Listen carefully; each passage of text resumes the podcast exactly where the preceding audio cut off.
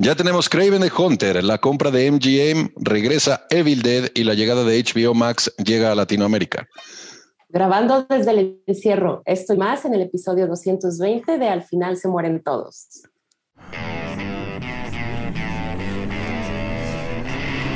Cine, televisión, videojuegos.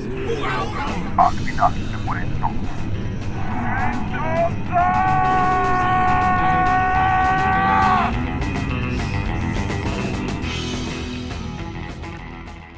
Hola, pues bienvenidos al final se mueren todos, episodio 220. Este, hoy con invitada especial a Gaps. Hola Gaps. Hola. Todos. Sí le dijiste que estamos live, ¿verdad? Hola a todos. Sí. Sí, no, no nos va a presentar a nosotros como diario, güey, nada más empieza. Últimamente nomás empieza. Y Rodrigo Como invitado especial también. y Warvin, ya lo escucharon ahí quejándose como siempre. ¿Cómo está? Sí. Yo soy Sí, pa- Para eso estoy. es tu encanto. Exacto. Y pues box office tranquila en Estados Unidos. Este, no hubo estrenos esta semana in- interesantes, aunque ya está por estrenarse este, A Quiet Place parte 2, que al rato vamos a hablar de ella. Que fuimos Warvin y yo a verla. Y aquí en México ya se estrenó Sí, hoy muy en, bueno, muy en bueno. IMAX. En IMAX que es una hermosura por el sonido. No hay embargo, por cierto, podríamos arruinárselas en este momento de- sin que nadie nos diga nada. Pero no va a pasar. No va a pasar, no se preocupen. Pero bueno, Estados Unidos, digo, Espiral sigue en primer lugar porque, porque sí. Este, La ira del hombre, mejor Porque, conocido porque como no hay más. Justi- también conocido como Justicia Implacable aquí en México. ¿Por qué? No Porque, mames, porque México, México Porque mágico. porque aquí la justicia es lo mismo que Carlos. venganza. ¿Cuál fue la que vimos que el pinche título estaba ridículo, güey, el otro día? Que hasta que nos reímos mucho. ¿Cómo era la de Fast and Furious? No, había una, había una así de duro de duro de cuidar. Ah, sí, el- La la, de- la- la- la esposa del guardaespaldas, duro de cuidar. De Hitman's Bodyguard 2, güey. Se llama Duro de cuidar, güey. No mames. ¿En qué momento, en qué momento se hace una película? Este Algo se hace base duro, de una güey. traducción. Ajá, o sea, por ejemplo, es duro de matar, que ya lo transfieres a otras películas. O mira, mira quién es el policía, viene de mira quién habla, o dónde está el policía, no sé, güey. ¿Dónde están las rubias, por Ah, ejemplo? o, sea, por ese- to- o sea, toda- todas las, esas, esa serie de comedias de ¿y dónde está? Todo viene de Airplane, que ¿y dónde, ¿y dónde está el piloto? güey? Exacto. Naked Gun, ¿dónde está el policía? Y de las, las- locas academias también. México mágico. Loca academia de piloto, loca academia de Sí. policías. Yo digo, es que está, digo, si el presidente está comprando refinerías, no podemos pedir también pinches buenas este, traducciones en nuestras películas. en Eso como me dio risa que salió un post que decía que que, pensaba en güey. comprar Blockbuster, güey. Está muy estúpido, pero me dio mucha risa. López Obrador está en pláticas con Blockbuster. Pero bueno, en, Ah, pero bueno, en tercer lugar, aquellos que me quieren ver muerta, con Angelina Jolie. En cuarto lugar, Raya. Ahí sigue, pinche Raya, sacando su milloncito. No, Millón y nada malo, nada malo. Y Godzilla contra Kong regresó al, al top 5. Que había salido. ¿Todavía? No manches, qué pedo con esos güeyes. Fíjate, y te, te voy, te voy a decir algo de la taquilla, güey, la taquilla mundial, güey. En China, güey, el día 21 se estrenó Fast 9 y destruyó la taquilla china, güey, por es la primera película en contar esta cantidad en un solo fin de semana en el 2021. 136 millones de dólares lleva Fast 9 en China, güey. En Corea del Sur, que también se estrenó, es la más taquillera con 9 millones, güey. En Rusia, güey, 8 millones, güey. En Arabia Saudita, 2 millones y medio. En Hong Kong, 2 millones y medio. En Egipto, 300 mil dólares. Pero bueno, Fast Nine ya está haciendo su guardadito y lleva 163 millones de dólares a nivel mundial. Y eso que no se ha estrenado en Estados Unidos ni en otros lados, ¿no? Aquí Estados cuando llega Unidos creo que es sale- junio, ¿no? 130 son nomás en China, 136. De esos 160. Sí, sí, sí, sí. Es 14 Pero, de junio. sí, 24 de junio, güey. 24. O sea, todavía nos queda un mes. Yo creo que primero la vamos a ver hablada en chino, güey. Este, Gustambo ahí del mercado no la va a vender, güey. Eh, y la verdad es que está cañón, güey, que la hayan aventado tanto tiempo antes, pero sí hacía falta. Es una película que sí hace mucho dinero en los mercados asiáticos, porque como lo habíamos platicado en unos podcasts, los asiáticos les gusta ver gente blanca haciendo explosiones, güey. Y pues, ¿qué más gente blanca y haciendo explosiones que Dominic Toretto y sus carros en el voladores, güey? En el Está, espacio. está muy cabrón, güey. Sí, no, está muy cabrón. Este. Pero bueno, ya hay que. No la espero con ansias, pero la también la crítica ya la soltaron la crítica en Estados Unidos y también habla que, que está muy buena. Bueno, no muy buena, pues ya todo el mundo sabe que es una mamada, pues, pero Sí, o sea, es- es que ya es, Este- es el muy buena tomándolo como lo que es, ¿no? O sea, ujú. ¿Crees que sea Sí, buena tomándola pero- como lo, como lo que es, güey? pues de que. Pues, Es que es que- muy, es que es muy mala, es muy buena para ser mala. Es como yo, güey, que soy el mejor, peor comentarista de paintball, güey. Fast Nine, güey, es la mejor, peor película de acción, güey. Ok, es como un tipo Freddy contra Jason que te gusta de lo mala que es, por así decirlo. Sí, o sea, es ya- eso. ya- ya no, es tan ri- no, o sea, ya es tan dicen, ridículo y tan. pues, Ujú. ya, o sea, dicen Ok, que es eso, que ya llega al punto de, de aceptar su ridiculez a ese punto que ya, si la estás viendo por un placer culposo, güey, ya está mal te sientes, güey. O sea, que realmente ya, o sea, ya, ya le vale madre, pues. O sea, es como un guion de Zack Snyder a la hora y una hora veinte, una cosa de una película. Ya a la hora veinte ya le valió madre, ya estamos andando. Te- primero te atrapa con A una partir de este minuto ya cobré bueno, mis hablaremos. millones. Bye. pero bueno. Ajá, ya hablaremos de Army of the Dead al ratito, pero la taquilla Fast Nine, cabrón, a mí me sorprende. La taquilla mexicana, días por otro lado, en quinto lugar, favorita de Rodrigo. Los trapos sucios se lavan en No casa. seas mamón que está en cartel, que güey, qué asco. ¿Por qué México? ¿Por qué México me dueles, güey? Por- porque ahorita es la mexicana, la mexicana que está en. Está cabrón, está muy cabrón, pero bueno. Ya les Oye, mis esa- comentarios. Esa también se atrasó por la pandemia, ¿no? güey? Digo, obviamente, creo que ya habíamos, yo ya había visto el trailer, güey, y se ve malísima, obviamente. Digo, tú ya la viste y nos puedes confirmar que sí está malísima. Confirmo, Pero sí, confirmo. sí la atrasaron mucho, ¿no? Sí, aparte es un remake, Bueno, güey, y un remake del 2010, cabrón. O sea, dices, no está tan viejo de una película mala, cabrón, como para que lo vuelvan a hacer. Pero bueno, En cuarto lugar, Demon estoy Slayer. acordando del remake. Y sigue ¿cuál? Demon Slayer, Mm, anime. Mugen Train de la serie del, digo, del anime de Demon Slayer, que lo pueden ver en Netflix, está muy recomendado. Yo no lo empecé a ver y no, no he continuado. Sí, dicen que estaba muy bueno. En tercer lugar, ahí sigue Ruega por nosotros. Con 111 millones de pesos, Carlos. Así lo es, acumulado. ya. 111 millones, cabrón. ¿Qué digo? Demon Slayer lleva 61 millones para una película de anime en México. Está chingón, bastante bien. No se compara con los 70 Sí, ¿no? millones de los trapos se lavan en casa. La otra vez vi, Güey, vi acumu- un video acumulado de... Demon Slayer dice 758 millones, güey. ¿En dónde? De asistentes. ¿Abajo? ¿Qué dice? 758 Ah, mil. Me asusté. Mil asistentes, no Sí, millones. no. Vi este, vi un sí. teaser de Jeffrey Dean Morgan. ¿Cómo me cae bien ese güey? Así Peter salga en Rabbit. esa de ruego, como ruega por nosotros, me cae bastante bien ese actor. Peter Rabbit, Conejo en Fuga, segundo lugar. 6 milloncitos de pesos.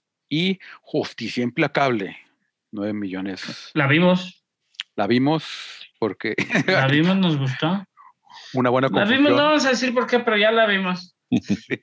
Yo Una, agradable confusión. Ah, muchas gracias, muchas, qué bueno que me recuerdan. Muchas gracias a, a Karen Velasco por Así haber no. participado en nuestra dinámica. para ver Level. Saludos a Karen. Karen, Karen, gracias. Esperemos y tener más boletos para regalar. Sí.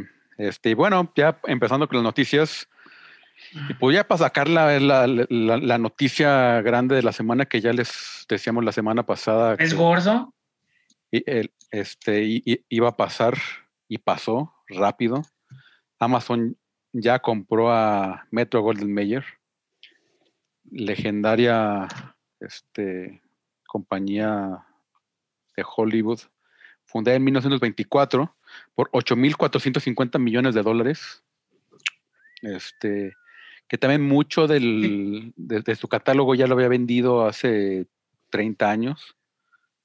Este, casi 40 años en el 85 se lo vendió, se lo vendió a Turner. Este, por ejemplo, películas como Que lo tiene Dawn, Werner, como quien dice. sí, mucho de ese catálogo. Creo que todo lo, lo- lo que es del, del, del 40 para atrás lo compró Turner para un, un par de canales que abrió en ese entonces. Viene con HBO Max ahora lo que el viento se llevó, etcétera, etcétera. Sí. tipo de clásicos.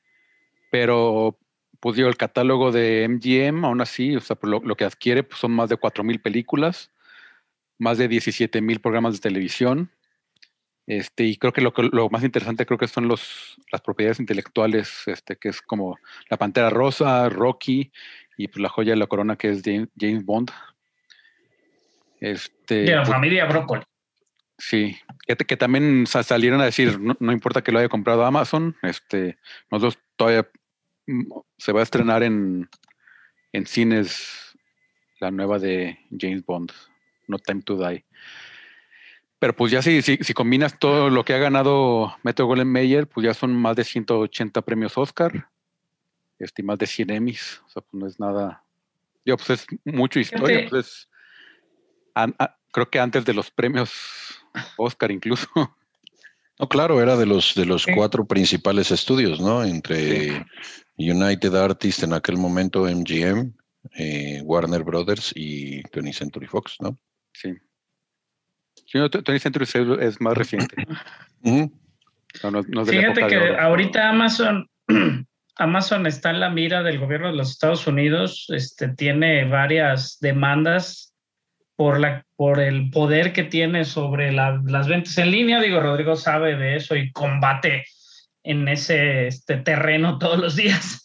Este, y la verdad es que sí, el, digo, el factor que sea dueño de MGM, pues también lo pone en el ojo de huracán hasta cierto punto, pero creo que hay más ojos ahorita del gobierno de los Estados Unidos de esto del, del monopolio por la adquisición de ATT y, y Warner Media con Discovery, ¿no? Pero de todos modos, digo, sí es un movimiento importante para Amazon para darse este, pues una biblioteca un poco más grande y obviamente comenzar con producciones este, originales pues diferentes. También el hecho de tener un estudio pues en teoría capaz, que tiene muchos años, que no saca tampoco tantas películas, pero acabamos de ver, ¿cuál fue la que vimos, Carlos? Quiet Place, que está con MGM Sí, ayer, o Wrath of Man, ¿no? Wrath of Man. Wrath of Man. Wrath of Man trae el logo del MGM, eventualmente va a decir a Amazon Company, nada más, no creo que ni siquiera cambien el logo ni nada, es un clásico ese león como para decir. No, y sería muy triste si quitan al león, güey. Van a poner a Jeff Bezos ahí en, en- enmarcado, aventando billetes. ¿no? Ahí, ahí la cosa es eso, digo, Ama- Amazon es dueño de James Bond, güey, pero no es dueño de James Bond. O sea, los dueños de James Bond son la familia Broccoli. Este, obviamente pueden producir, este, tienen los derechos, obviamente, de las películas para ponerlas en la televisión, pero es lo mismo. No pueden crear un programa de televisión de James Bond, güey, si los Broccoli no los autorizan, etcétera, etcétera. O sea, sí tienen que hacer todo ese desmadre para realmente poder crear algo o aprovechar la propiedad de James Bond. güey. Y son Entonces, dueños de su Digo, los. Broccolis quieren seguir haciendo películas, ajá, pero nada más este, van a tener la distribución. También, Carlos, te comentaba del canal ayer que nos vimos, del canal Epix. Es un canal de cable que tiene la, este, la compañía MGM. Es importante de ese, ese canal Epix porque Epix tiene un trato por ahí con Paramount para las películas, por ejemplo, de Misión Imposible y ciertas este, franquicias de Paramount como para que estén después de los cines en Epix. Entonces, bueno, pues es importante para Amazon porque podría tener acceso a ciertas películas. Pero bueno, tiene las franquicias, o sea, en el anuncio de, la, de las compras, las franquicias importantes, pues obviamente, como dice Carlos, son James Bond, este, Creed ahorita, o, con, o Rocky, pero pues también tiene El Silencio de los Inocentes, Robocop, Poltergeist, Raging Bull, Legalmente Rubia, güey, Telma y Louis, Tomb Raider, Los Siete Magníficos, La Pantera Rosa, o sea, hay varias. Este, Y- y The Handmaid's Tale, güey. Ah, sí, Ahorita es también. Series buenas también. Vikingos también. Fargo. Vikingos y Fargo. Entonces digo, obviamente. Y, y sobre todo es importante el catálogo porque, o sea, ahorita que ya todas las empresas están retirando, este, todas las productoras grandes están retirando sus, sus productos de, de plataformas de streaming ajenas porque están creando las suyas propias. Entonces, pues, pues, tienen que ir agregando a, a sus propias también. Sí, ahorita digo, Handmaid's Tale y, y Fargo están en Hulu y en FX. Entonces, en Estados Unidos por lo menos. sí. Obviamente tienen que terminar todos estos tratos, güey. Este, para que se empiece a hacer las cosas. Amazon es dueño de Co- Cosmic, Cosmics, Comic, Comic, Comixology. Ah, es sí. la página, o sea, es la de los cómics, ¿no? Y de todo esto. Entonces digo, Amazon sí sigue buscando alguna franquicia grande para reproducir, estilo Marvel o estilo lo que hace este Warner Brothers. Entonces digo, pues a ver qué puede pasar. Hannibal, o sea, pueden hacer otra este, serie de Hannibal si así fuera, no si quisieran, pero es, ma- es mucho. Ahorita lo vemos fácil, pero es un chingo de show de, de derechos y de etcétera. Lo que le beneficia, obviamente, es la biblioteca enorme la que adquiere de inicio, ¿no? Sí, sí, de, de Epics, inicio como eso ya digo, es ganancia y, y eventualmente eso, pues, ir, ir viendo qué producen. Y que también le puede dar un peso ya en la parte del cine, ¿no? O sea, no sé si esta adquisición le dé como que ya esta libertad de mandar todo al cine, todo lo producido al cine, o le dé un panorama más amplio en ello, no sé. Sí, la verdad, sí, este, no creo que vaya a suceder. Lo que, lo que comentaban, por ejemplo, con el, con el factor Amazon es que realmente Amazon no es una plataforma necesaria en el streaming, como ninguna lo es, ¿no? Pero, pero pues Netflix obviamente se ha, se ha vuelto como canasta básica del streaming. Y en este caso, este, Amazon no lo es. Amazon, muchísima gente lo tiene, pero porque aprovecha el servicio Prime en los Estados Unidos, no porque realmente esté aprovechando este, todo el contenido, ¿no? Lo que, con, lo que es Amazon Prime eh, Video. Por ser. Entonces, pues digo, es importante, vamos a ver qué va a pasar. Obviamente, por ejemplo, ya con El Señor de los Anillos este, y estas cosas que se va a venir la serie, pues vamos a ver. Porque digo, están gastando un dineral, pero para ellos es una compañía de trillones, güey. Entonces, pues no es, pues no es, no es cambio, pero es una forma de reinvertirlo. Sí, y, digo, y también, digo, Amazon Prime Video como tal no mete dinero. Y ahorita nada más está como gastando, gastando, gastando. Entonces también como que un poco... Ya, pues también, pues eso, o sea, Sí, a pues, es- o sea, Prime Video está respaldado por Amazon, que es el gigante de, de ventas. Es, Marearlo, güey. Es Sí. marearlo, güey. Ajá. Sí, es como Sony, que toda la vida vivió de los electrónicos un tiempo y Sony Studios y demás se han mantenido por el PlayStation, güey. Aunque no digan, que digan que no es cierto, que es eso. güey. O sea, Sony se ha mantenido por años por las ventas de PlayStation. güey. O sea, como estudio, como todo, güey, es por el PlayStation. Es una compañía, a fin de cuentas. Es como Oh. el país que se mantiene por Jalisco y Monterrey. ¿Ves? Es la trifecta que me falta. Ando muy político. Ando político el día de hoy. no, Rodrigo.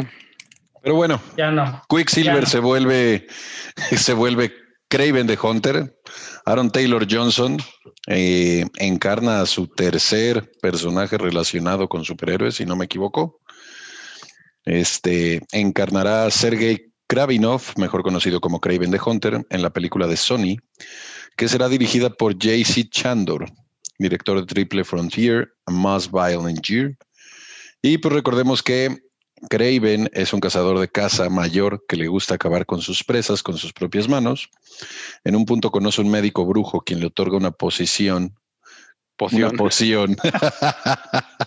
Una poción que mejora sus sentidos y poderes y reduce la velocidad a la que envejece. Para mí, uno de los personajes favoritos, sobre todo en la serie animada, me gustaba un frigo. En la serie animada de los noventas de, de Spider-Man, Craven de Hunter se me hacía muy, muy chido. Que trae, que trae su chaleco de león, ¿no? Es correcto, es correcto.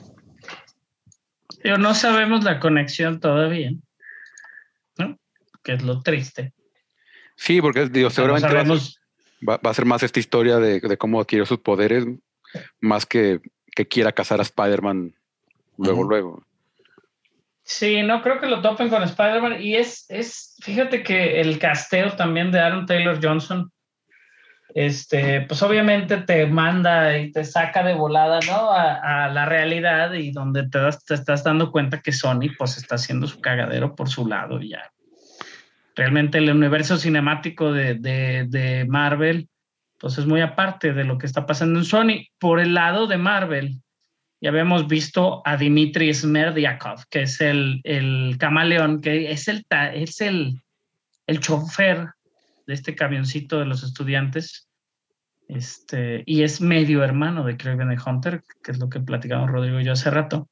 Entonces digo, sí hay como beats de otros personajes de Spider-Man y obviamente digo, pues es una película de Spider-Man donde lo vimos, pero con conexiones al, al MCU, ¿no? Va- va habrá, que, habrá que ver qué pasa. cabrón.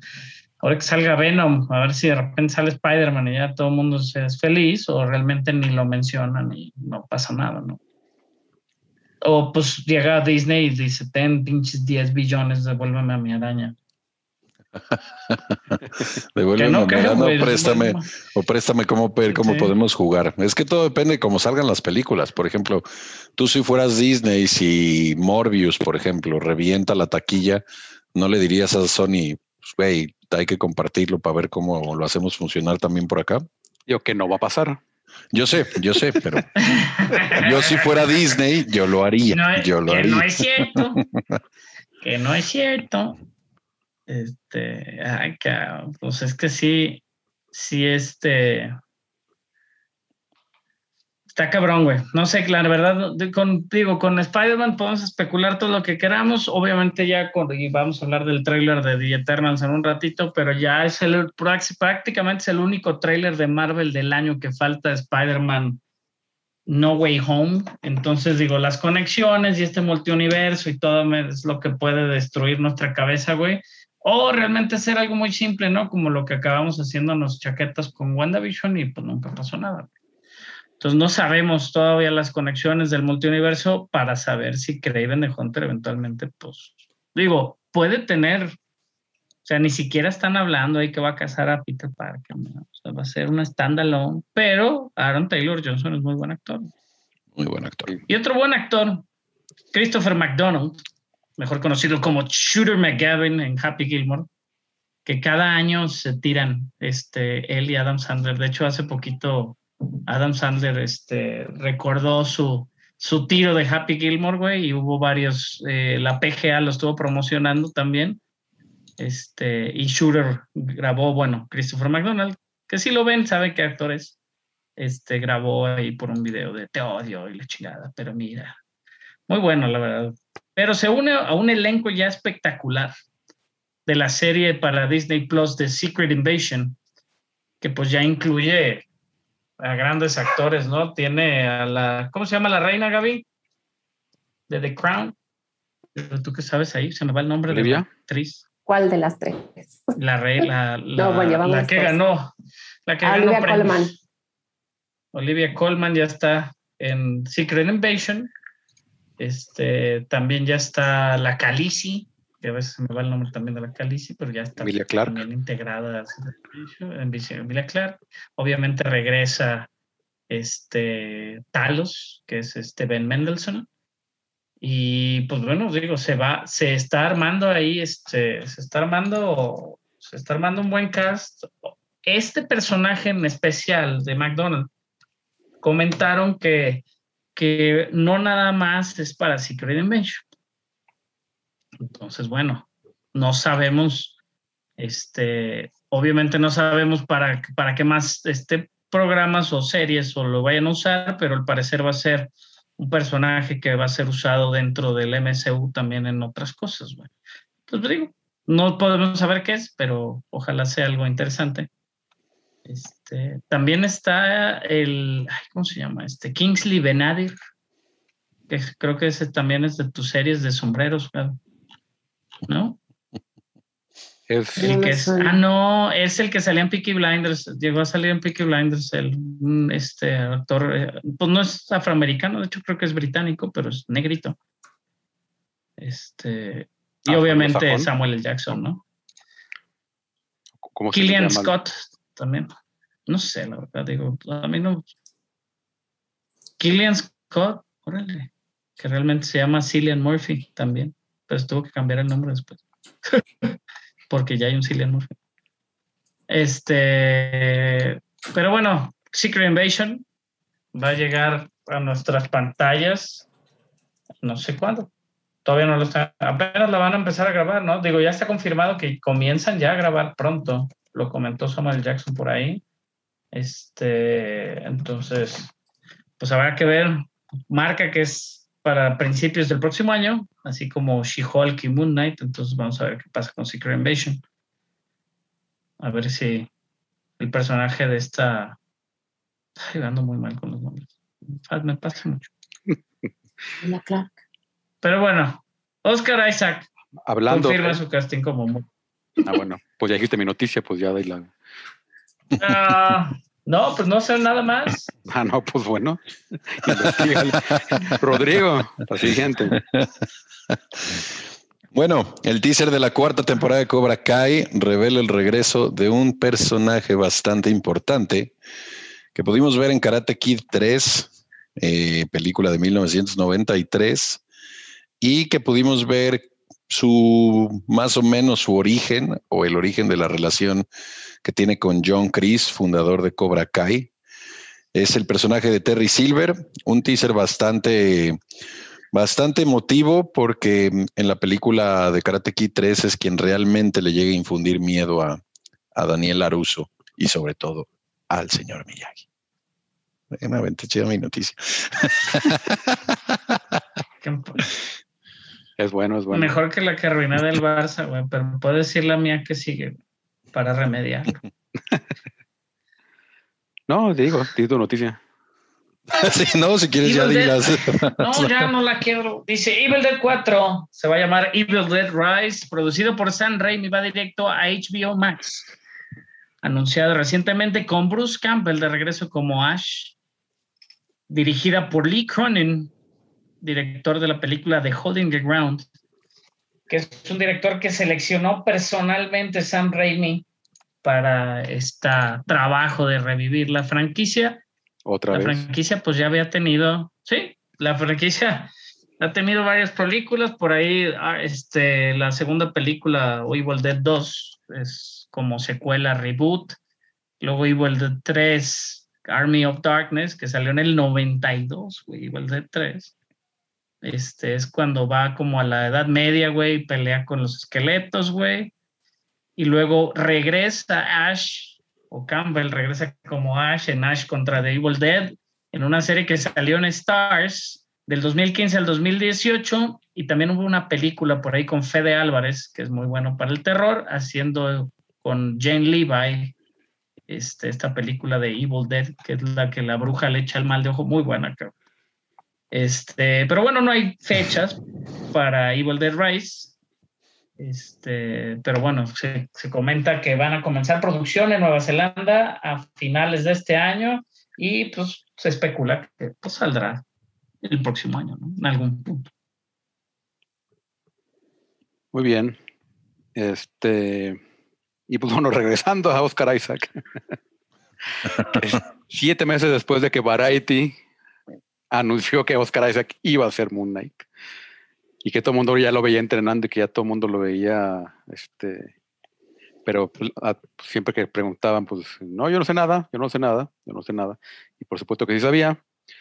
Este, pues ahora Marvel ya sacó un, subió un post, un, una foto de Oscar Isaac que solamente se ve los ojos para arriba, Este, y con el, en el fondo pósters de, de Moon Knight. Y nada más dice, We are Moon Knight. Nosotros somos Moon Knight. Este, Oscar Isaac. Este, pues ya finalmente es oficial lo que ya todo el mundo sabía que iba a suceder. Y que sea una broma de mal gusto y vuelva a ser apocalipsis, tómala. No, no, o sea.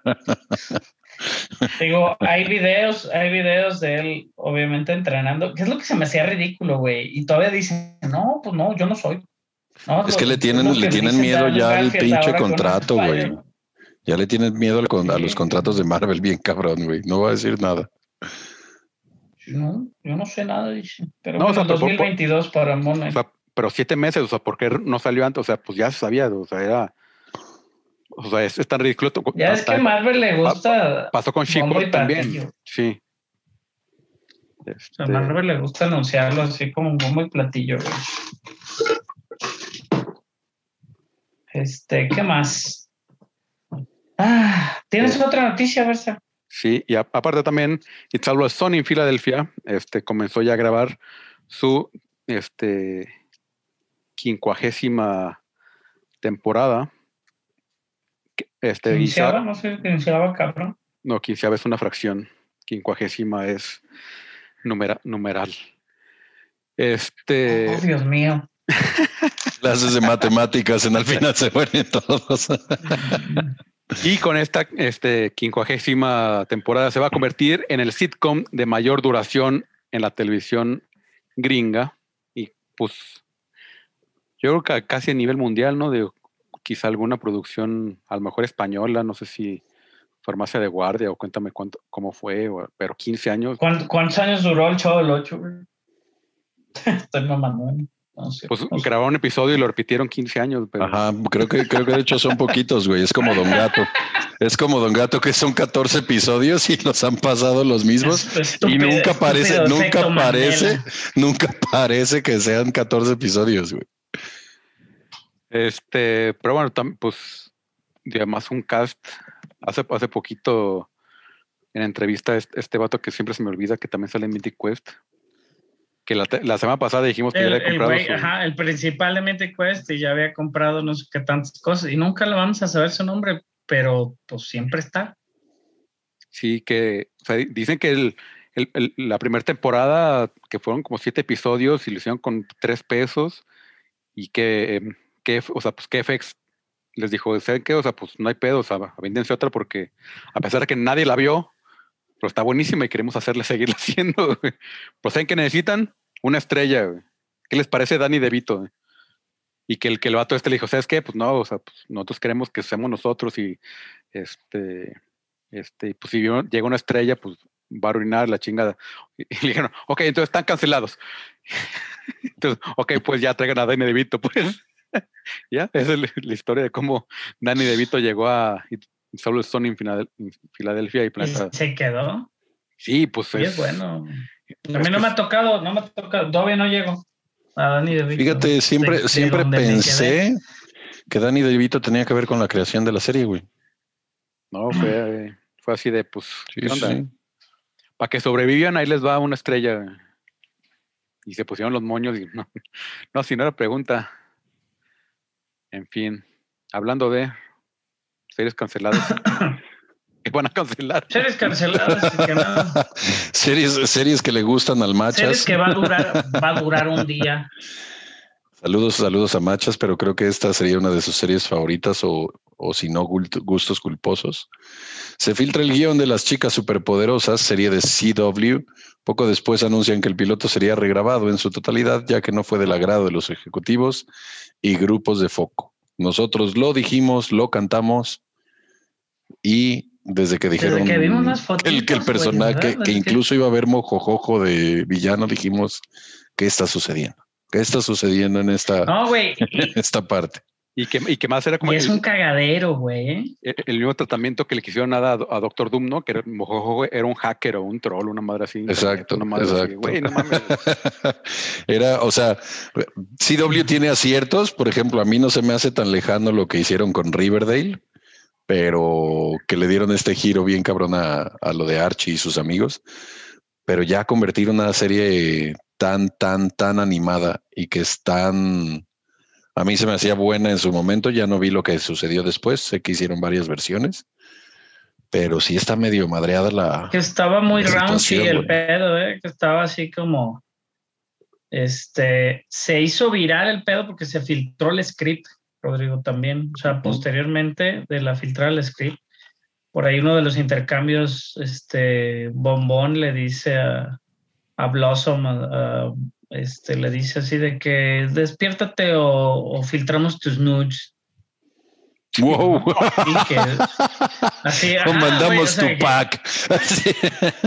Güey, qué pedo con eso. Sí está bien. Y bueno, Bellota que, Bellota que se supone que es este, va a ser gay, ¿no? Dice como que platica ¿Cómo? y de que acaba de tener sexo con una mujer que conoció en un bar una noche antes.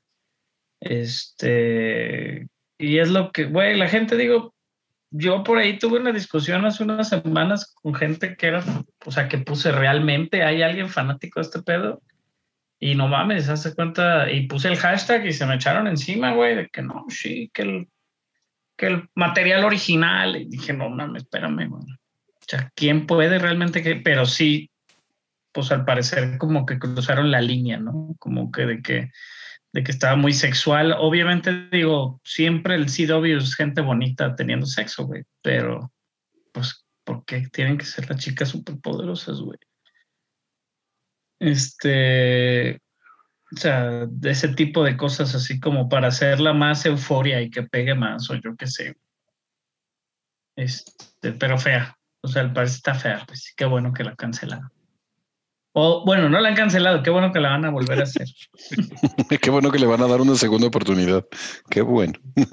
Pero, pero mira, bueno, donde vamos a poder ver a las chicas superpoderosas eventualmente, HBO Max anuncia su fecha de estreno, que ya se había especulado, habían dicho que era julio primero, y luego se había hablado de que podría venir hasta agosto por los cambios que había habido con, con las cabezas en Warner Brothers, pero se confirma de hecho el día de hoy también que la cabeza de HBO Max se, se queda hasta finales del 2000, o por lo menos hasta principios del próximo año. Entonces, este. Que pla- que planea por lo no menos va a haber cambios. Otros 12 meses. No va a haber cambios de este momento, pero por eso se especulaba los cambios de HBO Max. Pero bueno, HBO Max tuvo una presentación al cual nos hicieron el favor de invitarnos el día de ayer en la mañana como prensa y nos sentíamos importantes, solo para descubrir que cualquier persona podía llegar a la página, picarle y meterse.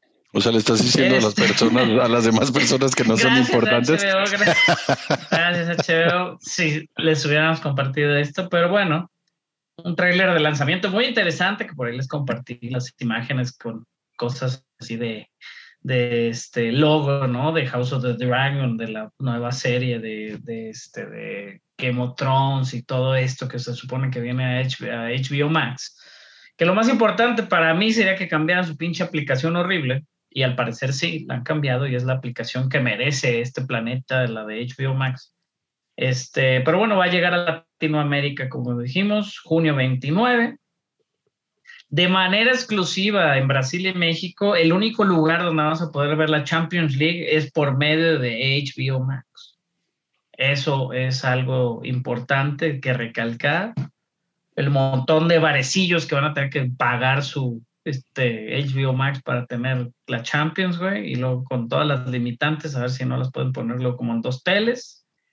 Mucho apoyo, obviamente, a series eh, regionales. HBO siempre ha apoyado muchísimo a series este, por país.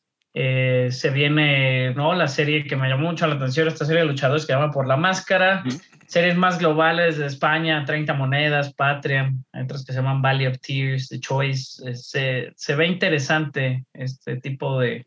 Muchísimo, prometen muchísimas series a nivel global y todas con acceso a nivel global. Entonces está padre para no casarnos con que solo existe La Casa de Papel como una serie española y, uy, lo mejor, claro que no. Este, el precio no está nada mal. En México vas a pagar 99 pesos al mes por una versión móvil que va a incluir comerciales. Y solo la vas a poder usar en un dispositivo. Y el plan estándar será de 149 pesos al mes, pero lo vas a poder usar en cinco dispositivos. No está nada mal. Obviamente con cu- hasta cuatro perfiles diferentes. Y con cuatro Ya me vi robándome el de mi mamá. Según yo, son tres dispositivos al mismo tiempo y cinco perfiles, según yo. Sí, cinco perfiles y tres al mismo tiempo, tienes toda la razón. A ver, Este, pero nada más, 150 pesos. Sí, sí, Mm, y, y con, y con más 4K, barato que el Netflix y con 4K. porque Netflix con 4K te cuesta 200 baros, una cosa así. Ah, sí. Bueno, no, fíjate, porque bueno, no sé, no he visto el paquete 4K, pero yo tengo el familiar de Netflix. Según yo son 166, algo así. Eh, Tienes 4K. Pero bueno, Tengo si series el año 4K, sí. completo, Rodrigo, Órale. si pagas el año completo. completo, ahí es donde viene el descuento. 69.8 pesos al mes, si te vas por la versión móvil, y 104.8 centavos, 104 pesos con 8 centavos al mes, si te vas a la versión familiar o estándar. Que está bastante Descuento bien, 100 pesos al mes por HBO, Mm. güey. Nunca en la vida el HBO había salido tan barato, güey. Sí, Obviamente pasadito de este, 1200 hay planes pesos. de 12 meses, 3 meses, de un mes. Este, Va, va, va. bueno, a partir de este sentido. 29 de junio, como lo hemos mencionado. Todos los detalles están en la página de hbomax.com, diagonal Latinoamérica. Digo, si le picas HBO Max, ya por ende te manda la versión Latinoamérica. Eh, pues va a llegar con fuerza también. Tuvieron ahí varias alianzas, lo comentaron, con compañías de telecomunicaciones, como lo que viene siendo Telcel, por ende ATT, porque son dueños ATT de HBO, para cubrir esa como demanda en el mercado móvil y pues este, con la versión móvil, ¿no? Y usar tus datos para ver el HBO, sin duda.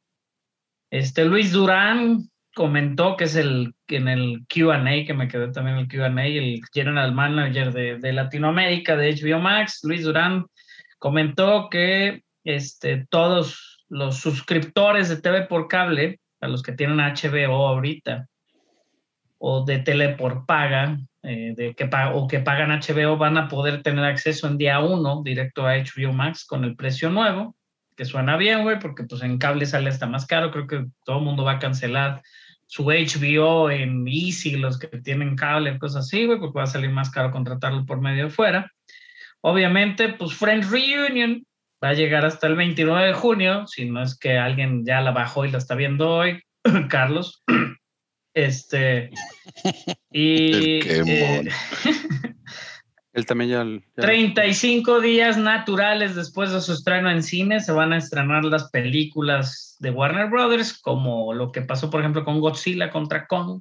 En Estados Unidos es el mismo día algunas películas, confirmado ya que Dune y otras que esperan que sean gran- grandes taquilleras no van a ser el mismo día. Pero bueno, aquí en México van a ser 35 días después y pues vale la pena para algunas que pensemos que nos tengas que ver en el cine, como el Snyder Cut, porque qué hueva.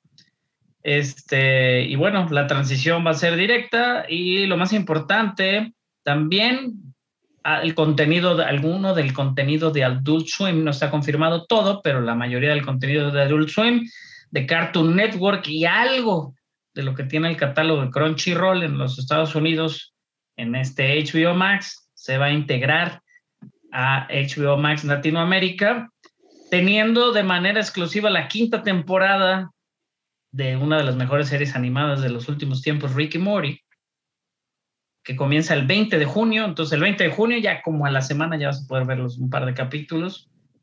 Este, entonces, este, la verdad creo que se ve muy bien. Todo lo que tiene Warner Bros. original, todo lo que viene de Cartoon Network, todo lo que tiene de la Champions League, lo que veas de las DC Comics animadas, que son muy buenas películas animadas. La película de Scorpion's Revenge, también la puedes ver, que es mucho mejor a la película de. Mortal Kombat live Sí. action. Este, y bueno, la verdad es que vale mucho la pena. 29 de junio, HBO Max llega a Latinoamérica. Este, y pues vale la pena, ¿eh? métanse por ahí. Va a haber, creo que un trial de siete días. Y creo que va a haber una versión que le dicen como de degustación, güey. Que eso se me hizo una mamada, pero bueno, existe. Eh, vas a poder meterte ajá, y ver ciertas cositas sin que te cuesten y intenta, ¿no? Y como picarte y luego ya la segunda temporada te la quieren cobrar. Que no está mal, es buen catch. Me interesó mucho, me gustó mucho que atacaron el mercado mexicano con un precio muy bajo, a sabiendas de que estamos jodidos y eso está muy bien. Sí, que, Está muy bien, la verdad está muy bien. que varios amigos que vienen allá a Estados Unidos ya dijeron, ah, pues en, cu- en cuanto me vence el, el año que tengo de HBO Max, lo voy a contratar en México. No. Cuesta un tercio. Pero es, se, se maneja de la misma manera, ¿no? Con el VPN. Yo aquí tengo una aplicación de HBO Max en mi celular. Tengo que prender el VPN que pago para tener No. acceso al HBO Max. No, o sea, ahorita lo pagas porque Y no es está un pedo. ¿eh? HBO es de las más trabadas. Sí. HBO es de las más trabadas. Está cañón, ¿eh? Yo hace rato me peleé bien cabrón con el HBO Max porque a huevo queríamos ver Friends hace rato. La vamos a ver ahorita, pero la queremos ver hace rato. De Flight Attendant, por ahí se lo que Coco platicando la serie esta de Flight Attendant. Este, al parecer por ahí la culpan de un asesinato y es una mujer este, de, de, de que trabajan en aviones. Es- ya no sé cómo los podemos decir. Zafatas, aeromosas, sobrecargos. Sobrecargos. Tienen tantos Sobrecargos. Señorita del. Pero Señorita bueno. me trae más vino. Si se le- Señorita de la ayuda. Concierge. Sí. Concierge aérea. Sa- Pero bueno. ¿Sabes que tampoco, net, eso no lo apuntábamos, Carlos? Tienes tú otra noticia, ¿verdad? Sí. Sí. Después de esa noticia, digo mi noticia. Sigue. Eh, pues los príncipes del universo regresan. O- o- ojalá que pongan esa, peli- esa el, el mejor intro jam- jamás escrito para una serie. Highlander, el inmortal, este, regresa en forma de Henry Cavill, que será, buena. Lo voy a escuchar ahorita, güey, en cuanto terminemos. digamos que n- n- ninguna otra serie puede decir que tiene a Queen este, como música de su intro. Este, Y pero de sí, hecho, Flash Gordon, ¿no? es una película. Ah, ok, pero- ok, pero, ok. pues, la, serie, sí, sí. Y, y- y ese es todo el soundtrack de Flash Gordon, no solo el intro. Este, pero sí, e- e- este reboot que están trabajando, pues ya tiene mucho tiempo eh, que querían hacer este, este reboot. Este, pero ahora va a ser dirigido por Chad Ste- Stahelski, eh, y eso que le escribí porque sabía que se me iba a olvidar. El director de John Wick, este, nada más y nada menos, va a dirigir esta película este, nueva con Henry Cavill como este quería decir Duncan MacLeod del Clan MacLeod, pero no es Duncan. Este, pero también es de Clan MacLeod. MacLeod. Sí. No, Christopher Lambert, no me acuerdo cu- cómo se llamaba. Ahorita Este- investigamos. Y, y, y, y tampoco sé si realmente va a ser, que, que digo, ya que sea otro Highlander. Este, que- Connor McLeod es Connor. Christopher Lambert, güey. Connor MacLeod, Duncan McLeod es este Adrian Paul. Adrian Paul. El de la serie. Y luego, ajá, y luego fue este, pues el que nos caía re bien, ¿cómo se llama? Adrian Paul. No es el otro. Adrian Paul es el que nos. Lo Sí, estoy claro. confundiendo. Discúlpame, Adrian Paul. Lo estaba confundiendo con el otro. ¿Cómo se llama el otro, güey? Que salía en las series también noventeras, greñudo, güey. Reno Reigns. No, el de Sí. el de Hércules Sí, o algo sí, así, sí, ¿no? sí. Sí. No, no, el de, el de Hércules es malísimo, güey. El de Hércules El renegado. Lorenzo Renegado, Lamas. Lorenzo Ah, Lamas. Lorenzo Lamas, güey. Lo estaba confundiendo, que nos disculpen, güey. Qué bueno era Lorenzo Lamas, güey. Era como si Maluma tuviera el pelo largo, güey, y golpeara gente, güey. No mames. Era muy guapo. Gaby, ¿verdad que sí era muy guapo Ren Reigns? Pues era como una versión noventera de Fabio. Exacto. Fabio era súper noventero de todos modos. Ah, ah, ah, Aaron Paul era como la versión refinada de Lorenzo Lama. Sí, sí, sí, sin duda, como elegante, güey. Vivía en Francia y la chingada, güey, no mames. Eh, Vi- no, vi- no. Vivía en el, en, en el río en su barquito. Sí, es cierto. No, pero la- me gustaba, me gustaba Highlander, la verdad. Yo creo que era de esas series que ponían también de fondo. Y ahorita que dice Rodrigo Hércules y China, güey, la vi un chingo, güey. Y Beastmaster y esas pendejadas podíamos ver en los noventas. La fantasía de los noventas, güey. Sí, claro. Pero era muy buena. No la tenemos. No la tenemos, Rodrigo, este Carlos, no hay, güey. Ojalá hubiera. O- ojalá hubiera Y más. Campi, güey. O sea, ca- fantasía Campi está chido, güey. sin tomarse tan en serio. Pues Digo, ahora hablando de fantasía, voy a aprovechar este para brincar a mi noticia, güey. Netflix anunció, güey, que va a tener su propio evento virtual este verano, güey. Con que no, como que no va a haber y que y la vez que todo el desmadre que se hizo con el Comic Con, güey. Pues Netflix va a anunciar el Geek, Geek Weekend o Geek Week, más bien, del 7 al 11 de junio. Va a dar los first picks y algunos previews y ondas así de la serie muy este, pedida de Cowboy Bebop. Que la gente es live action Cowboy Bebop, ¿eh? Su serie live action también, Henry Cavill, también va a tener algunos este, pequeños este, avances. Obviamente, la el regreso de la serie Lucifer, que es muy querida. Este, yo no la he visto. ¿Alguien la ha visto? ¿No? Lucifer, ¿Gaby? sí, está buena. He visto dos temporadas. Bueno, Lucifer por ahí también va de- los avances de Masters of the Universe Revelation, que por ahí la semana pasada hubo unas imágenes y se veía muy interesante y que también tienen muy buen rock en su intro. Eh, la serie también de The Cuphead Show, basada en este videojuego súper exitoso de Microsoft, que luego brincó a varias plataformas. De Umbrella Academy, que están grabando su tercera temporada ya con el señor Elliot Page. Y The Sandman, que le llamaba mucho la atención a Salvador. También Sweet Tooth, que se estrena ya el 9 de junio. En el proceso, por ahí se va a estrenar Sweet Tooth, basada en este cómic de, de DC Comics. Y la serie de Resident Evil o película, es una serie como animada 3D de Resident Evil, también por ahí va a estar. Entonces, bueno, este eh, Geek Week de Netflix va a ser de manera virtual toda la semana con eh, avances exclusivos y vamos a estar hablando de ellos pues en dos semanas, que sea este Geek Week del 7 al 11 de junio. Entonces, pues ahí estará el tiro. Y a ver si enseñan algo nuevo. Digo, van a sacar otro de esos teasers ahí de Stranger Things para que la gente no se lo olvide que existe, porque no va a salir hasta dentro de un chingo. Eso me choca, güey. Que te les vendan humo, pero bueno, cada quien. Rodrigo, antes de que te Este, tengas que ¿Qué ir, más? Pues ya. Habla, danos tu reseña de los trapos sucios de la mano en casa. No, no, por, por favor, no. No puede ser que su última reseña en un tiempo sea esa reseña. Me quedé, me quedé, es, No, es no lo sencillo, literal, son dos horas desperdiciadas. Hubo gente que se salió de la sala. No, no de. Este, no, fíjate que no, no suelo hacer eso porque digo, sorpréndeme. Si es mala, sorpréndeme qué tan mala puedes llegar a ser. Lo hizo, lo hizo realmente. Es una película que no tiene ni pies ni cabeza para, pero para nada. O sea, ni en foto, ni en guion, ni actuaciones, Ah, Nada, no es la columna nada. vertebral de nadie. de- pero de nadie.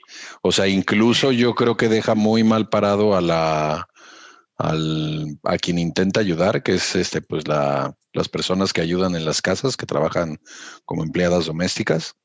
Creo que las deja súper mal paradas.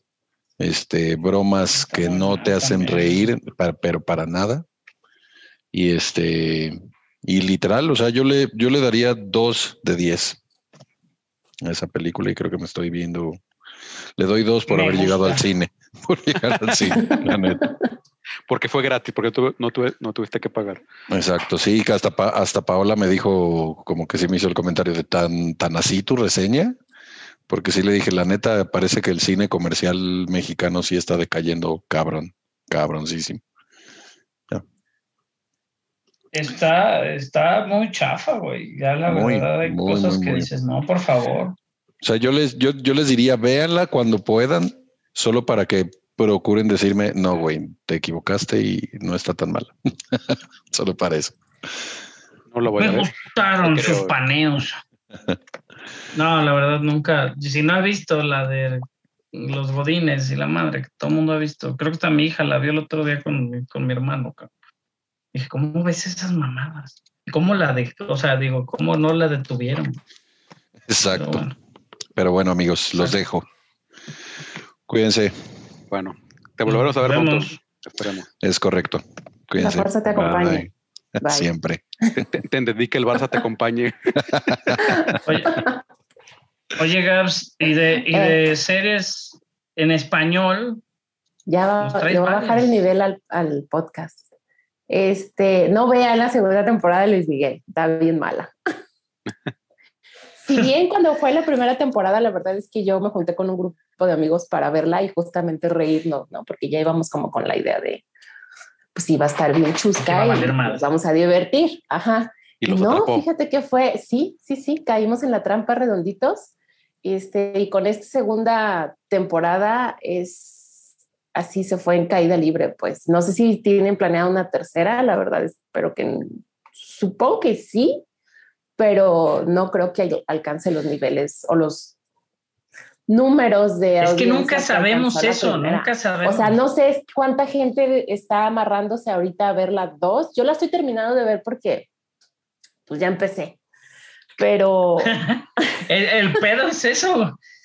O sea, el pedo es eso. Ajá, en general, pero- creo que ese es el problema, porque mucha gente la termina porque Eh, eh, eh, no para sacarla de tu pista recientemente. Ajá, no, o- y un poco continúa que viendo es- Netflix. es mi actividad social de, mi de, algoritmo.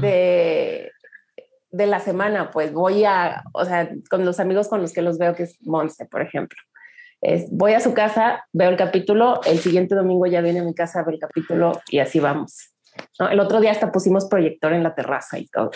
O sea, ya, ya es un tema como social, pero acabándose la segunda temporada, o sea, dudo mucho que vayamos a ver la tercera. Este, las, la narración o bueno, la narrativa o la onda de qué pasó con la mamá de Luis Miguel fue lo que nos atrapó, ¿no? Y tener un personaje tan interesante como lo fue Luisito Rey durante la primera temporada, pues es algo que la segunda ya no tiene. Entonces, sin esos elementos, pues no hay serie. La verdad es que, que como decía Rodrigo, le parece interesante las prótesis ahí que le pegaron a este cuate. Para A mí- a mí- más yo, a Luis ajá, Miguel yo vi el capítulo ese borracho, que canta con Sinatra. el que canta con Frank Sinatra. Ajá, ese capítulo lo vi. Digo, obviamente Frank Sinatra pues no se parece ni poquito. Este, pero me llamó mucho la atención que lo veía raro y dije, no mames, sí se parece, güey. Por eso lo castearon. Luego ya mi mujer me dijo, no, es que le ponen una frente de mentiras. Dije, ah, y- eso y explica le ponen muchas cosas. unos sus cachetitos de borracho que se le hicieron ya entrados los años. Este, Y Y nunca ya, tocan el eso- tema de que Luis Miguel murió en una fiesta con Carlos Salinas de Gortari y el Luis Miguel que tenemos ahorita realmente es un Luis Miguel falso y que por eso no canta igual de bien. este, no, ¿Sí sabías esa- Ojalá. esa, Esa leyenda urbana teoría de conspiración? no, la verdad es que me sorprende un poco. Me sabía la de Está Paul buenísima. McCartney y una de Avril Lavigne, pero esa me sorprende. No sabía que se Sí, existía. esa, decían que por el 90 y algo Luis Miguel fue a una fiesta con, con Carlos Salinas de Gortari Ajá. y que se sobrepasó y se murió y que pues no le convenía a la mala prensa y obviamente pues, el sol era muy importante para nuestro país, entonces Carlos Salinas ordenó conseguir un doble de Luis Miguel. Dios mío. por ahí el, por eso el cambio tan radical en su voz en unos años, etcétera, etcétera, Ajá. todo eso, por Existe una teoría parecida sobre, sobre la muerte de su mamá, este, pero no la tocaron en la serie, que es que justamente se murió de un pasón de coca en una fiesta del Negro Durazo. Y la cremaron ahí en la casa del Negro Durazo porque por alguna razón había un, Ajá. una cosa para Ah, quemar. por muertos algo, ay, ándale. Órale. Este, ajá, existe como ese, ese, ese tema. Pero bueno, en la serie ya el tema de la mamá lo tiran, ah, porque en la primera temporada sale hasta el Mossad, o sea, si el Mossad está investigando dónde está tu mamá, o sea, el Mossad. Y cuando empieza el primer capítulo de la segunda temporada, es así de, ay, bueno, bye. Así de, no quiero saber dónde está mi mamá. Mm, ya la voy a enterrar en mi memoria. Bye, mami. Y ya. Así nos trajo como pendejos Como, dos años. como guion de Zack Snyder, ¿la habrá escrito Zack Snyder? Así nomás se lavaron la mano. Entonces, pues ya, horrible el resto de. Este, ahora, algo que totalmente sí vale la pena ver, ya si van a pasar su tiempo y no quieren perderlo como yo, viendo Netflix, es Halston. Es una serie limited series que le ponen, que ya sabes, es estas de cinco o seis capítulos nada más, este, sobre un diseñador de modas americano que debo confesar que yo no conocía la historia de él y está súper interesante Con Hasta el guapísimo arrepentí. Iwan McGregor. con el guapísimo Iwan McGregor, ajá. Eh, y es de Ryan Murphy, una vez más, pero esta se ve que sí la hizo con ganas, no como la de Hollywood, que se ve que la hizo porque tiene un número que, de producciones que cubrir con el contrato millonario. Entonces, como que le escribió ese día en la mañana y dijo, ay, sí, chingón, y luego va a pasar esto. Ya. Y no, la de Halston está muy bien hecha, está basada en un libro, de hecho, del, también sobre la vida del, diseñador. Eh, son cinco capítulos, me parece, están súper bien distribuidos, la verdad es que nunca se cae, siempre mantiene el mismo nivel, las actuaciones de Iwan, la actuación de Iwan McGregor es impecable. Empieza la serie, para todo esto, Halston es quien diseñó el sombrero de pillbox de que llevaba Jackie Kennedy cuando mataron a su marido. Ah, ok, ok. Entonces ahí Fíjate es donde que yo vi- empieza la serie. Yo vi una entrevista con McGregor, Ujú. este, con Jimmy Kimmel, y estaba muy contento porque dice que, por, que nunca le había interesado la moda realmente. Y dice que se clavó bien cañón, así como metodista en algún punto, y compró una máquina de coser y se puso a hacer, dice, y hizo unos pantalones. Él hizo sus pantalones, Sí, sí. Hice una bolsa y Sus hice una pantalones. bolsa y, y me quedó bien chingona. Y luego hice otra y pinche bolsa, la dejé para afuera una y otra para adentro. Dice, igual eso va a ser mi firma como diseñador, dice. Pero que se clavó mucho, le gustó mucho el, mundo de la moda y la verdad pues tiene mucha gracia McGregor. Yo creo que Sí. eso también lo Sí, sí, sí. ayuda. El, el personaje es encantador, encantador, como me imagino que tenía que ser el diseñador de modas, porque pues obviamente estas personas son imanes que atraen muchas cosas a su alrededor, ¿no? Aparece una personificación de Liza Minnelli, que también lo hace muy bien. La diseñadora de joyas que en su momento sacó del hoyo a Tiffany's y lo convirtió, revivió a Tiffany's después de lo que fue con Audrey Hepburn este, lo reinventó, lo rejuveneció y lo levantó de donde estaba. Este, resulta ser que es una figura que Halston impulsó, entonces son como detallitos históricos eh, súper interesantes. Obviamente la producción, pues el vestuario y todo eso está impecable, sale el salón 54, Sí, pues, es el estudio ¿no? 54, ajá, o sea, todo es así, súper cuidadito. Entonces, si tienen tiempo y quieren, o sea, al final la verdad es que cuando empecé a ver la serie yo decía, no inventes, quiero, en una parte platican sobre el perfume.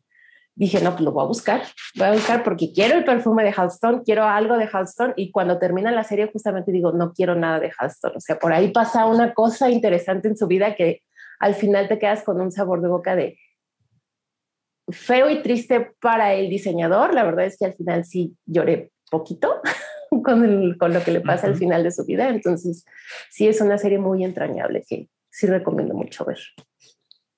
Ah, muy bien. ¿Y O sea, qué habrá que ver Halston. Ajá. Y ¿Cuál otro otra, tienes, Gaby? El baile de los 41. Si no han caído en esa, voy a decir más o menos trampa, eh, yo digo que sí, que la vean. La verdad es que está bien, o sea, es una película mexicana bien producida, de época, está bien cuidada, el vestuario está muy bien, la producción también está bien. Por ahí hubo un par de detallitos que no me acabaron de cerrar, que tengo que investigar a ver si de veras era eso en esa época o está fuera de época.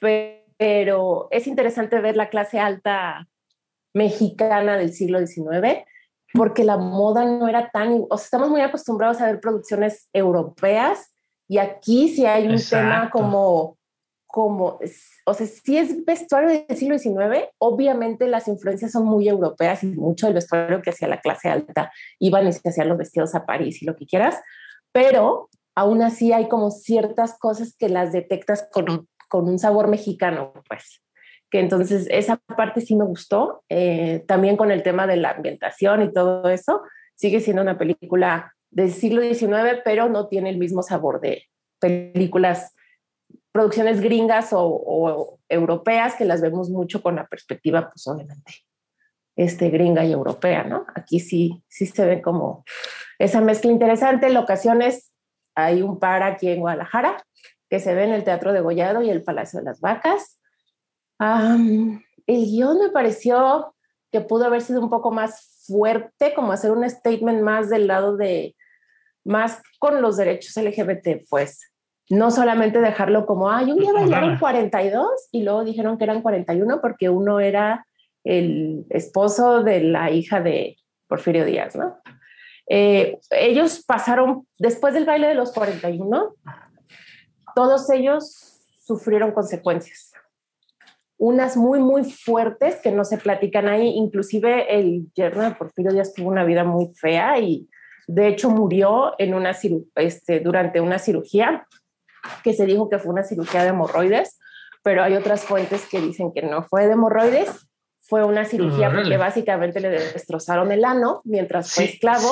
¡ah! ajá, o sea, son temas así súper fuertes que no, todos. que no, son como temas muy fuertes que yo siento que debieron de haberlos puesto en el guion y me lo dejaron como de Disney. Entonces, lo, más, pues. lo más fuerte a lo que ellos apuestan es escenas eh, sexuales y eróticas, gays, y como que se quedan ahí, como que no se atreven a ir más allá y decir, a ver, hubo consecuencias, aunque se decía que ser gay en México no era ilegal, hubo consecuencias que les costaron la vida a muchos de ellos, ¿no? ¿Y cómo? Y muchos de ellos eran obligados a barrer las calles de la ciudad vestidos de mujer, otros los mandaron a Yucatán a hacer labores de mujer, ya sabes, de migrantes. Este, estoy haciendo comillas porque creo que aquí pues, no se ve verdad esa no. Este, ajá, vestidos de mujer atendiendo a soldados en, en Yucatán. Entonces, son como todos esos temas que te digo que yo hubiera preferido que me los hubieran puesto ahí para cerrar bien el círculo y decir, no nomás es una producción que se ve bonita, o sea, trae un tema para que te salgas pensando del cine en eso, pero la verdad es que se queda como en, como en eso. Entonces, bueno, esperemos que vuelvan a recontar la historia, pero ahora sí completa. pero vale la pena verla, no digo que no. Oye, ¿la, la de Selena la viste? No la he visto todavía. Solo vi la primera temporada, me pareció que estuvo bien. Este, a mi la mujer le gustó, hasta lloró. No la he visto aún. La segunda creo que ya, ya va así sobre el tema de, del asesinato, este, pero no la he visto todavía. Entonces, esa sí, sí, todos sabemos que al final se mueren todos. Pero bueno, Carlos y yo pudimos ir a ver una película que se llama. Bueno, primero quieres hablar de las malas y luego hablamos de la buena, güey. Sí, me parece. Army of the Dead. Este, no sé, Gaby, ¿no la viste? Salió en Netflix por ahí. Eh, muy, muy publicitada. De hecho, hicieron varias activaciones en la Ciudad de México y en varias ciudades de los Estados Unidos. Muchos milloncitos le metieron. Este, Hay referencias a un este personaje de Alien, ¿no? Una chava, la chava negra que trae, la, afroamericana que trae para pero sabes sí, pero porque es. Ándale. También y es por el factor un callback súper eh, la de un hombre americano en Londres. Hay una escena que está calcada, es un homenaje ahí.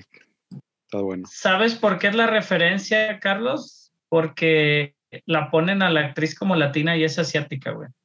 Y en la de Alien, ella es blanca y Cameron no casteó a nadie latino y la pintaron de café.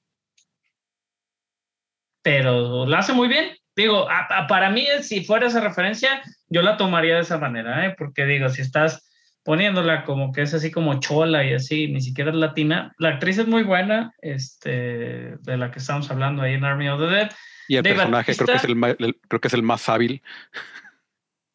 Sí, no mames, tiene su, la mejor escena de acción de toda la película, sin duda. Este, y lo, de lo mejorcito, el inicio, ¿no? De la película, Luego, como mencionábamos, como cualquier película, Zack Snyder, pues se ve muy bien, pero empieza a perder sentido por ahí de la hora y media. Chava lo, lo cronometró y dice que la una hora cuarenta es cuando todo vale madre. Este, pero bueno, la actriz mexicana Ana de la Reguera también está incluida por ahí. Eh, yo sí la esperaba con ansias, me llamaba mucho la atención. Este, no, pues no estuvo padre. Eh, me gustaba, la verdad no, no me disgustó pero no está bueno. Pero, y, me entretuvo, pero dura mucho. Y, también, o sea, Zack Snyder se ve desde el principio que está pensando más en, en el universo que en la película. O sea, siempre se. él, mismo se distrae creando un universo en lugar de crear una película. Este, ah, claro, mira, sabemos que viene una secuela de ahorita, una precuela, ¿no? Ahorita vienen dos precuelas, una animada y una película. Que es el Army of Thieves, que ya hemos dicho que es con el, el personaje este del alemán, este, Matías Schweighofer, ajá, que, que es, es el que abre la caja fuerte, ¿no? el, así es. Este, o sea, pero ya, o sea, dentro de la película, y, o sea, ya tienes, este, implicaciones, de, o sea, o, o guiños de viajes en el tiempo, de ovnis, Hay robots, de güey. robots, de, o sea, y así de güey, o sea, O sea, ¿por qué, güey? Ajá, Eh, eh, ¿por qué? Eh, es- exactamente. y está bien que los metas, o sea, pero no, no que vayas pasando y te enfoques en, mira esto, y, o sea, está bien así como guiños y como cosas extrañas que pasen en, el fondo, pero, o sea, de repente, de repente así de, voltea la cámara a verlo así de aquí, o sea, velo, míralo, lo que estoy diciendo, esto viene el Yo futuro. lo, yo lo estaba, ajá, yo lo estaba viendo y de hecho mi, mi, lo vi con mi hija y mi hija agarró como el rollo bien rápido de los ovnis y así. Me dice, oye, papá, ¿y los robots? Y yo, ¿cuáles robots son zombies? Me dice, es que mira cómo le brilla el ojo a ese y ese. Y luego ya en la escena del casino se ve bien clarito que no es robot y dices, ¿qué se está pasando? Sí. Pero sí, no sabemos, digo, bien, Y, y luego como, eh, pues, Bien. En cuanto empieza, o sea, sa- salen dos ovnis en el cielo, o bueno, do- este,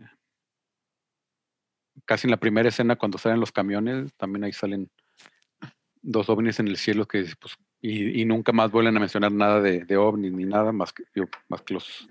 Pero bueno, ya veremos qué... En la qué- qué- precuela Los Vegas, Carlos, Joe Mayanelo va a ser el personaje principal en cosa de voz, con un personaje que se llama Rose. Va a volver Dave Batista, Ella Purnell, Ana de la Reguera y Tig Notaro, que si no lo notaron, ella fue agregada totalmente por computadora a la película y medio me sacaba de pedo a mí porque yo sí lo notaba, pero es de lo menos malo. ¿será La que verdad la es de viste lo menos en, malo. Notaro es muy chistosa, güey.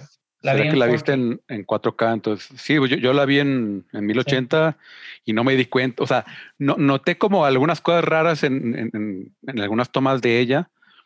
Sea, pero dije, ah, pues, este, está raro el foco, está raro algo. Pero, este, no, o sea, pues no me di cuenta. A lo mejor si lo hubiera visto en 4K, pues sí, sí lo hubiera notado. Pero, pues, digo, al final este, cumple lo que promete, ¿no? O sea, pues es Zack Snyder, sabe entretener y está entretenida. Y estaba bueno, se ve visualmente, tiene dos, tres escenas muy agradables, no tiene sentido cargar 200 millones, bla, bla, bla, bla, ni, ni vamos a traer detalles. Si la quieren ver, está en Netflix, no pierden nada, no cuesta nada si ya lo tienen, entreténganse, háganse una cervecita. Hay, hay un twist que tampoco tiene ningún sentido. O sea, ¿para qué chingados? ¿Para qué vas? ¿A dónde O sea, vas? ¿Por qué vas? Es horrible. Pero bueno. Después este, nos invitaron a ver Boss Leven, pero vimos Wrath of, Wrath of Ah. Man. Of Man. Wrath of Man. Este, Boss ¿Te Leven, gustó Boss Level? Tú sí lo viste, ¿no? yo sí la vi. Digo, salió hace como dos meses en Estados Unidos. Este, Boss Level no está buena. O sea, es, o sea, te- tenía tan, o sea, es, es un loop temporal, o sea, como este, el día de la marmota, como este, ¿cómo se llama la de Tom Cruise? Live, Die, Repeat. Sí, de la, la, la- la de que alfa. regresas, ¿no? El día se repite, güey. Hecho Tomorrow. Ajá, y cada vez que lo Feliz día de mata, tu muerte. feliz día de tu muerte. Y así, teniendo tanto de dónde copiar, o sea, está toda contada en voz en off. Y este, o sea, de que se nota que pues, el guion le metieron tres pesos de idea. Este, y es ¿Quién este, sale en Boss Level, Carlos? Boss Level sale este güey que es Crossbones, este, Frank Grillo. Frank Grillo. Frank Grillo se llama. Y el director no es malo tampoco, es este Joe Carnahan. Este, Y que- sale Mel Gibson, güey. sí, que, que él hizo. Es Carnahan el director, güey. Sí, Smoking Aces, The A-Team, que es de mis películas favoritas de acción, aunque también es muy sin sentido. Este, Narc. Este, él también ha dirigido varios episodios de este, ¿cómo se llama esta serie de Blacklist? Que también es de mis favoritas. Este, pero Él es productor de The Raid, o sea, es productor de muchas películas de acción, Carnahan Sí. en su momento. Como director tiene menos créditos, pero es bueno, güey. sí, Digo, eh, Y esta, Igual la regó, pues este es, hay que perdonarlo. o sea, e- e- esto es lo, lo- lo que están haciendo últimamente, que son películas que me les interesa más, Dios, o sea, para Netflix o para streaming, o sea, que parece así de, Es- esta era directa Eh, a Hulu, ¿no? he- hechas así de- en maquila, parece. Y sa- sa- sale Mel Gibson, y sale Naomi Watts, este, y, y no poder hacer algo con Mel Gibson, Naomi Watts y, y Frank Grillo, algo, algo pensante. O sea, pues está entre- entretenida, pues son balazos y este, quiere hacerse graciosa y no es tan graciosa. Pero, digo, Sí, pues, como humor negro, ¿no?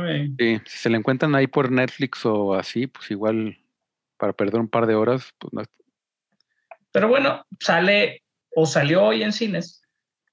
Entonces, si la quieren ver, Boss Level, un día más para morir. Porque, pues, así.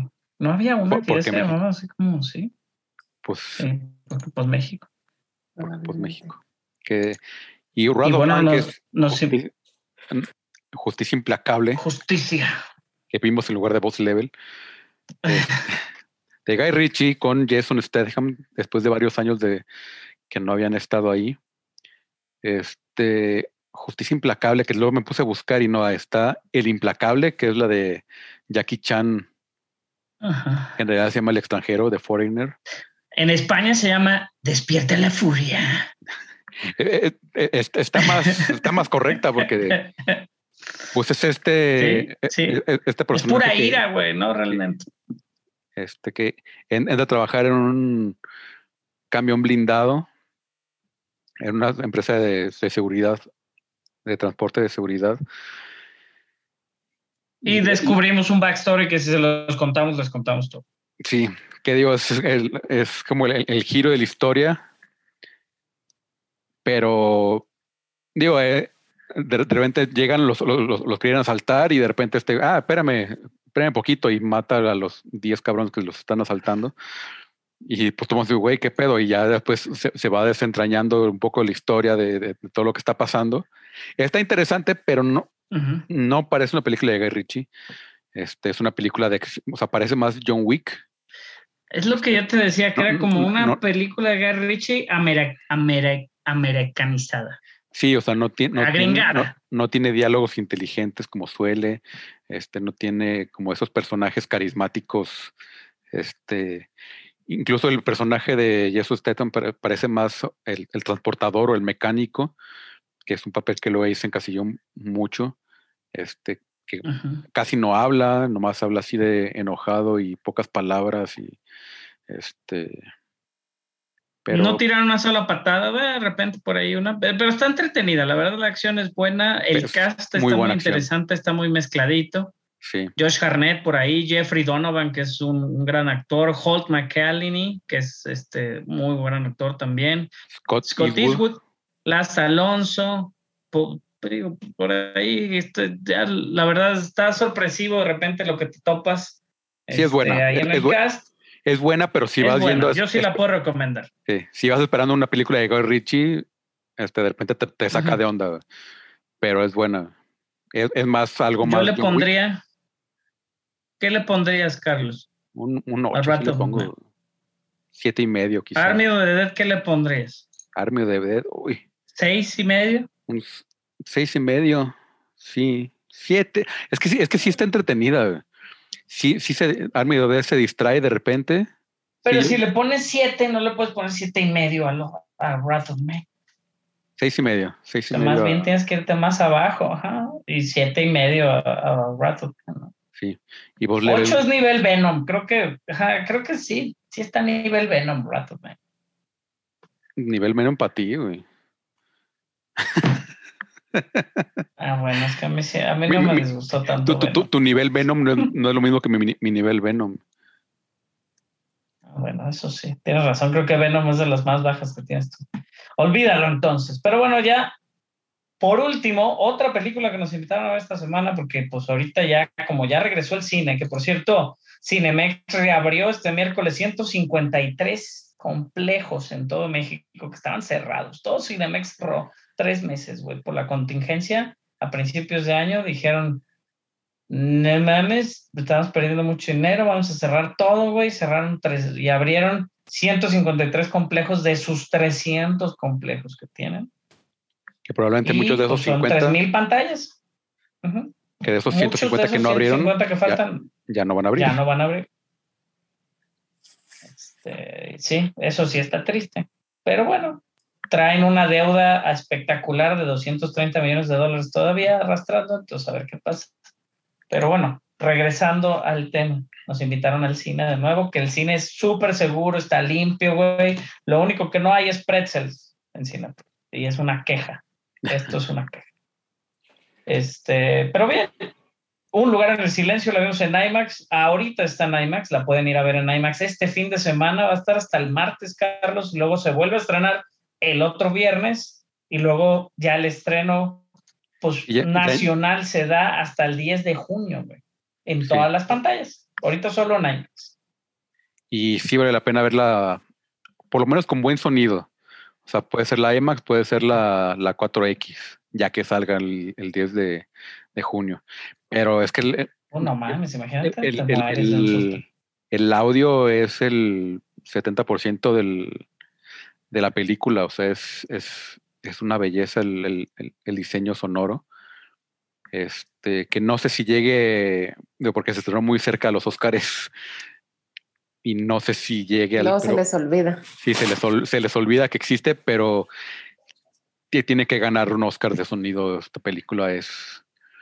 O sea, to- toda la película te, te- o sea, te empieza a meter al sonido, el sonido, el sonido, que al final ya con puras escenas.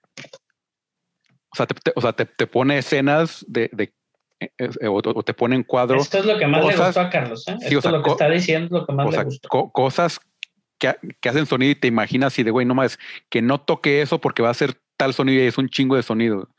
Este, y así de, y, pero no pasa, o sea, pero, eso está bien chido. o sea, con, con las cosas que no pasan te pone tenso, güey, y es, pero est- están ahí en pantalla, güey, y no, no, no se cae, no, no, no pasa, no, nada, pero ya estás súper tenso porque toda la película te mantuvo tenso con el sonido. Y es así, es, es tan sutil, o sea, yo nunca me di cuenta que estaba tan tenso hasta se acabó la película y así o sea, me caí así en el sillón así de, me relajé así de, güey, no mames, no, o sea, no te das cuenta que estás tan tenso y, eso creo que es lo, lo hermoso, o sea, que no, porque ahorita ya todo es con, con la música y te ponen lo- los violines y pues ya, pues el violín te pone tenso. Este, No, si te ponen un violín, te pones tenso. no, no, si te pones tenso te duele más, relájate y disfruta. Pero bueno, una hora treinta y Perdón por el minutos chiste de terror y ochentero. suspenso, Carlos. Sí, sí, sí. Este, una hora 37 minutos de terror y suspenso, dirigido por John Krasinski otra vez, protagonizado por su esposa, Emily Blunt. Y esta actriz que está genial, güey, la actriz sordomuda, para mí es lo que más me llamó la atención. Millicent Simmons es- se llama, que sale como Regan. Este, qué buena actriz. También el niño, este, que se llama Noah Jupe. Sí, se, la Este, pues, bueno, película. también es muy bueno. Y la verdad, como tú dices, eh, la película, digo, a pesar de ser un tema muy global, como una invasión, etcétera, etcétera, nunca pierde el piso y maneja muy bien, este, muy- maneja muy bien sus personajes, que es a mí también lo que me llama un poquito más la atención. Eh, de alguna manera, este, no se complica en la historia ni se sobreextiende, güey, y eso está muy chingón porque al no complicarse y no querernos dar así como el, la- como el día de la independencia, por así decirlo, güey, Sí, o sea, ni- este, lo sigue manteniendo personal, güey. Y ese, ese tema personal en las películas de terror es lo que más miedo te da, porque ya te proyectas y ya te está cargando la chingada. sí. Por eso me estás gustaba mucho señales de Chamalala. Exactamente. Justamente. Este es- exactamente. eso es lo que me gustaba porque era, bueno, yo soy fóbica un poco del tema extraterrestre, ¿no? Entonces, cuando lo ves en Día de Independencia, sí caes como en la... Ah, sí, no, eh, qué chingón, sí, los marcianos llegaron ya y luego los vamos a vencer y ganamos. Pero cuando ya ves el terror contado desde una familia que vive en medio de la nada y que ya sabes que sus vecinos muy probablemente se murieron también y ellos están sobreviviendo ahí en el sótano de su casa, eso es lo que le da el plus cuando el terror eh, te puedes Está- identificar. está muy chingón. pues. Sí. sí, cuando hace, se hace mucho más personal. Y digo, estamos acostumbrados a que el terror es el género del rock en el cine, donde tiene tantos subgéneros que la gente piensa que todo es lo mismo. Y la verdad no. Digo, Quiet Place, ¿les duela o no les duela? Pues es terror. Que sí es terror con suspenso y, y mucho más pensado. Y mira, que este güey, que los panea. Me vale madre, es terror, a fin de cuentas. Entonces está chido. Carlos. Y, y, también eso que pues, pues no sé, o sea, es, no, no, no tienen, necesita explicar de qué son, de dónde vienen o por qué, o pues simplemente este, es algo que pasó y pues eh, o sea, es, eh, es, la historia de esta familia que está tratando de sobrevivir. No sabemos dónde chingado salió el COVID. o sea, y es de aquí, y es de aquí. No, salió de algún lado de aquí, imagínate. Pero sí, la verdad, Quiet Place, ¿cuánto le pones, Carlos? Yo, nueve calificación, me gustó mucho. Me iría hasta el 9.5, de tanto que me gustó. Sí, yo me iría al 9.5. Sí, a mí me gustó mucho, digo, no hay película perfecta y nos podemos poner muchos los detalles, ¿no? Ay, sí voy a ir. Es... 9.5 igual que es Into the Spider-Verse, para que veas. Son las únicas dos que tienen 9.5. Muy bien. Sí, la verdad es que me gusta, me gusta tu idea. Yo también le pongo 9.5 Quiet Place 2. Vayan, véanla. Una hora y media. El cine está muy limpio. Vale la pena ir al cine. Y vale la pena ir a la IMAX. Siempre la IMAX es, espectacular, güey. Y los estudios y la gente que está haciendo la promoción, muchas gracias a Paola y obviamente a la gente de, de, Paramount, la gente que nos ha estado invitando también de los otros estudios, porque se están esforzando, obviamente, en llevarnos a las mejores salas para ver la película de la mejor manera y no necesariamente para que hablemos bien de ella, porque sí, porque no somos de esos, ya nos conocen, no vamos a hablar nomás porque nos invitaron. Ah, Pero la verdad es que sí vale muchísimo la, la estrenaron en IMAX. los, los, trapos sucios se lavan, se lavan en la chingada, No, la verdad es que sí, o sea, cuando valga la pena, este...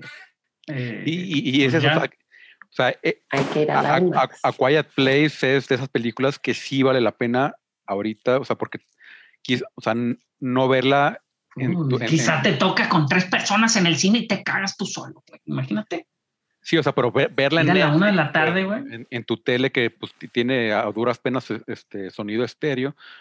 O sea, a Quiet Place sí vale la pena ir porque es un sonido de millones de pesos en esa sala este, y escuchas todo y, es una de esas películas que hasta, el, hasta como público te da miedo hacer ruido. Este, pero sí, y a lo, que no extrañaba es ahora que tantos olores a comida, adentro de la, así de hot dogs y este salsas y no sé qué te digo ellos. Es algo que no extrañaba, eso sí. Yo compré papas, papas fritas y las bañamos de queso y luego el queso no me gustó porque pues posiblemente ya tenía guardado ahí toda la semana. toda la este, pandemia. Pero la verdad digo, vale, vale, vale, vale la pena, vale la pena este Quiet Place. Eh, pero vamos a los trailers. Ah, bueno, viste la reunión de Friends, Carlos, danos un preview de lo que está pasando el día de hoy, porque la gente anda escarbando la red, güey, buscándola, cómo verla, porque pues aquí en México no la podemos ver tan fácil. Hasta el 29 de junio. Algo básico, danos básico, porque la gente es muy, con Friends, la gente es muy recelosa. Con Friends. Mi mujer yo le dije que no era tan chistosa y me pegó una vez, casi nos divorciamos la reunión de Friends no vale la pena verla si no eres fan de Friends. Porque es, eh, sea, es nostalgia y ya, o sea, no tiene nada nuevo. O sea, si eres fan de Friends, ya viste todo. Este, o sea, los bloopers que ponen, ya te lo sabes. Los, este, tienen ahí como, vuelven a armar como su, este, su tablero ese de, para su juego, juego de mesa de flashcards, este, como en el que Chandler y Joey les llaman en el, departamento y arman todo el, tablero y seguramente alguien se tardó en, hacer preguntas para muchísimas preguntas y salen como tres preguntas. Este, entonces, o sea, como, que sí grabaron muchísimo y realmente no les dio como tanto material este, bueno o no sé, este, pero, o sea, para la nostalgia está buena, Este, y pues ahí, o sea, un poco el- verlos reaccionar con, con los bloopers y con algunas cosas y verlos platicar entre ellos vale la pena, pero no da mucho más tema que de qué hablar realmente al respecto. Bueno, no- nos quedamos con eso, para no entrar como que tampoco en detalles locochones. pero, o sea, algún spoiler. Si son fans Digo, de no Friends, que hay algún muchísimos, spoiler si es muy bueno. sí, o sea, son fan de Friends, Ahora- vale la- vale la pena. Tampoco creo que hayan apostado a captar nuevo público, pues. No, no, no, o sea, es, Es era exactamente. meramente. Eh, o sea, es, es algo para la nostalgia, para los que les gusta Friends, véanla. A los que no, pues no les va a interesar, no la van a ver y ya. Ujú. Este, y, Muy bien, pero pues, pues ya. ¿Qué este, podemos? De trailers, salieron un montón de trailers. muchísimos loquísimos. trailers. La nueva de Porque Chris ya Pratt. viene todo, o sea, ya está, ajá, o sea, ya está así como que ya todo lo que abriendo la aquí puerta. está. Abrieron la puerta de la, abrieron la presa. Y ahí viene todo. La nueva de Chris Pratt con el montón de cast desconocidos porque nos alcanzó nomás para Chris Pratt. Este Netflix, el 23 de julio de Tomorrow War. Sí, está ¿Te, la- ¿te llama la atención? está súper extraña la primicia. Me, llama, me, me- llamaba la atención la primicia, ya viendo el tráiler, no me llamó tanto la atención. O sea, figura como esta, o sea, estas películas que sigue haciendo Netflix que son nomás son para verlas y olvidarte de ellas. Este, como ¿Cuál es la premisa, Carlos? Explícanos Es- qué, de qué puede tratar Tomorrow War. O sea, es. y lo, lo- lo que explica un poco, eh, poco el tráiler es que en el futuro estamos. Eh, la, la humanidad está, enfrentando a, este, a una invasión extraterrestre. Estamos perdiendo, estamos a punto de ser erradicados. Entonces viajan al, al pasado para. Este. Para. ¿Cómo se llama? Reclutar para reclutar gente y, y- y llevarlas al futuro y que peleen en el futuro. Este, Y ya, eso fue. sí, entonces, o sea, pues es, Es eso, como o sea, Tenet, pero sin pensar. sí. Ajá, Bueno, al revés. te- te- te- te- Tenet Tenet- al revés. te- Tenet, pero maquilada. Que pues ese, pues, pues va a ser eso y Netflix le está apostando mucho a eso, a, este, a crear contenido rápido, este, que te atrape, que llame la atención y que a la semana ya la, la hayas olvidado porque vas a ver otra cosa. Y ya. A- este, esperemos a ver nos sorprenda. Ha pasado. Este, pero pues a ver qué. ¿Quién la dirige? Ni sé quién la Pero bueno, también que Tomorrow War, no sé yo tampoco, déjame lo ver. Aquí dice director. Pero alguien Chris desconocido. ¿Quién? Ah, Perdón. Chris McKay es bueno, es el de Misión Imposible, güey. ¿No? McKay. ¿No ha hecho. Misión Imposible Chris McKay? No, me La estoy es- confundiendo. Él es el, es el de Lego Movie, güey. Tiene una Chris McKay es el de Lego Movie, güey. Lego Movie y Lego, Lego Batman. Este, Robot Chicken. esas es Chris McKay, güey. Ajá, tiene Robot Chicken. Ya, sí, no, me estaba con Chris McQuarrie, me estaba confundiendo Ah, con sé. McQuarrie, ¿no? Chris McKay. Lego Batman, pues por eso es Chris Pratt, ¿no? Chris Pratt es Lego Movie. Sí. Posiblemente dijo, ah, está bien, somos compas. Otra que se viene, interesante, salió el tráiler también el día de hoy, también presentaron algún este, póster por ahí, la película de Jungle Cruise, esta película estelarizada por Emily Blunt, Dwayne La Roca Johnson, con sombrero, en este caso, y Edgar Ramírez, el venezolano, este, va a salir aquí en México el 30 de julio en, este, por medio de Disney Plus y en cines, y en Estados Unidos va a salir el 21 de julio en Disney Plus y en. También Eh, de- no me llama la atención. Disney me Plus de los gusta que pagas, ¿no? Me imagino. Juego. Sí, sí, todo. Ese es eh, Premier Access que le dicen. Premier Access. Este, Pues, pues suena ahí como no una me llama mezcla la entre, atención. suena ahí una mezcla entre Jumanji, Piratas del Caribe, y- o sea, como que es muy, quiere hacer muchas cosas y no sé si, si lo logre, digo, Disney Ya sabe que dijo Chava, dice que es la roca con Mm. sombrero. Sí, pero Sí. es la roca con sombrero. El, director se llama Ja- Jaume, que es la segunda persona que conozco que se llama Jaume, que es también español, mi amigo también es español, entonces Jaume Colette Sorra, Serra, Colette Serra. Serra, perdón. que es el director de House of Wax. ¿Se quedan esa película donde salía esta? Ah, no, Casa de Cera es otra, no es la misma. Podría confundirse con la de Paris Hilton. Esta sí es la de Paris Hilton. Sí, es director de la de Paris Hilton. Y Orphan Y de también. puras así es como de. Ajá. de- De un no, de Shallows. Es el director de Black Adam. Es el director de Black Adam. Así estamos en esto. Nos acabamos de enterar que es el director del Jungle Cruise, es el director de Black Adam, porque pues La Roca también. está. de Pero, que mi- me caíste bien, dirígeme otra película, por favor. Este, muy buena la de The Swallows, tiene varias, ¿eh? pero muchas de terror. De hecho, todas son de suspenso y terror, entonces posiblemente puede darnos buena aventura, así como con algunos sustillos para los niños, no estaría mal, güey. También Ahora- varias, varias con Liam Neeson, eh, Non-Stop y la de, de Commuter y de Unknown. Sí, no. Ya oh. Está Y- bien, le voy a dar el beneficio de la duda al Jungle Cruise después de ver el, el repertorio de películas de Jaume Colette Serra. Gol 2, Viviendo el sueño.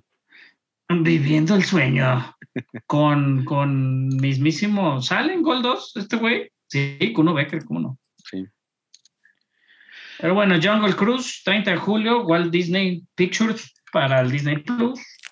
Otro tráiler que salió de Marvel, The Eternals, que estaba muy esperado, directora Chloe Zhao, recién ganadora del Oscar por la película de Nomadland, con un tono similar al tráiler de Nomadland, ¿no? sí. Se me hizo así como bien parecida. ajá. Y con todo el cast del Eh, mundo. Pero se ve bien. sí. con todo el, el mejor cast del planeta Tierra en este momento. Este, los Eternos, pues son estos seres que vienen a la Tierra creados por unos seres también más importantes que ellos al parecer. Los Y celestiales. los crean, ajá, los crean para protegerla, la Tierra de estos deviants o no sé cómo Pues, se eh, eh, güey. pues, pues llegan como a experimentar, ¿no? La De- Tierra. los desviados, los malditos desviados. Este, pero sí, lle- llegan como a experimentar a la Tierra y, y por- llegan, cre- crean a los humanos y los Deviants y crean a los a, a los Eternas para proteger a los humanos de los Deviants. Según Por ahí. Thanos es parte eterno, parte de Deviant, según yo. Este, si no me puedo equivocar, creo que es más parte eterno que, que, que Deviant. Sí, pero tiene, tiene, Este, pero bueno, tiene ahí el gen y por eso salió morado y, y feo. ajá, y ochudo. tiene un gen, un gen ahí. Sí, no está guapo como Salma y Angelina Jolie, que son parte del cast. Richard Maiden, guapísimo también. Este, aquí tenemos a Gaby y no me siento tan mal diciéndolo porque Gaby va a decir que sí. Los hermanos Stark. Gemma Chan regresa como Cersei, que Cersei eventualmente es parte de los Avengers. Y Cersei, pues tiene este triángulo amoroso. Aquí lo interesante, digo, no te la venden todo, pero lo medio entiendes en el tráiler, pues es este triángulo amoroso entre Icaris y Cersei, que es Gemma Chan y Richard Maiden, y Kit Harrington, que es el Caballero Negro, este, que pues aquí no va a resucitar ni nada, pues, esperemos que no siga hablando así este, como lo hace y creo que se va a poner muy bien Chloe Zhao. 4 de noviembre se estrena The Eternals aquí en México y bueno, es el primer avance, trailer tal cual, ya habíamos visto un avancito como de 10 segundos, este, pero se ve bien, ¿no? Me llama la atención, no sé qué conexión va a tener con lo demás. Ya obviamente hay mil videos de especulaciones y teorías que no van a tener nada cor- correcto. Ya también El, el, hype está aquí. El simple hecho que, que salgan en diferentes épocas de, de la historia de la humanidad ya le da como una perspectiva mucho más grande de lo, de lo que es el universo Marvel, que está como contenido muy... Este, bueno, ahorita se expandió un poco al, es- al espacio, pero ahorita se expande muchi- muchísimo tiempo atrás. Y el último cortito, ¿no? Donde, donde la niña esta, Lia McCook, que es Sprite, confirma así o dice de, oye, y, este, y ahora que murió Tony Stark y ya no está con nosotros, y ya no está el capitán Steve Rogers, ¿quién va a dirigir a los Avengers? Entonces ahí avientan como el buscapiés de, mira, aquí sí está conectado este pedo para que veas que ellos también tienen algo que ver.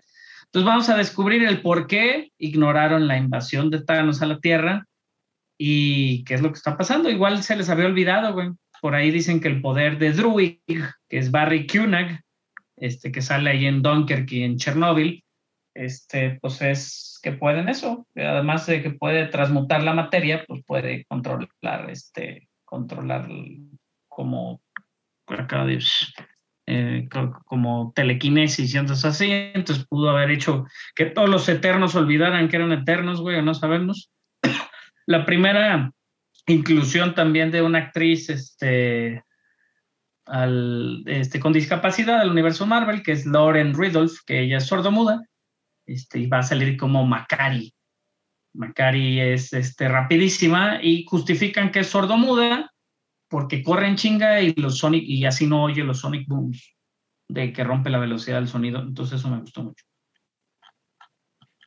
Pero muy bien, ¿qué más? Otro Está- trailer, Carlos.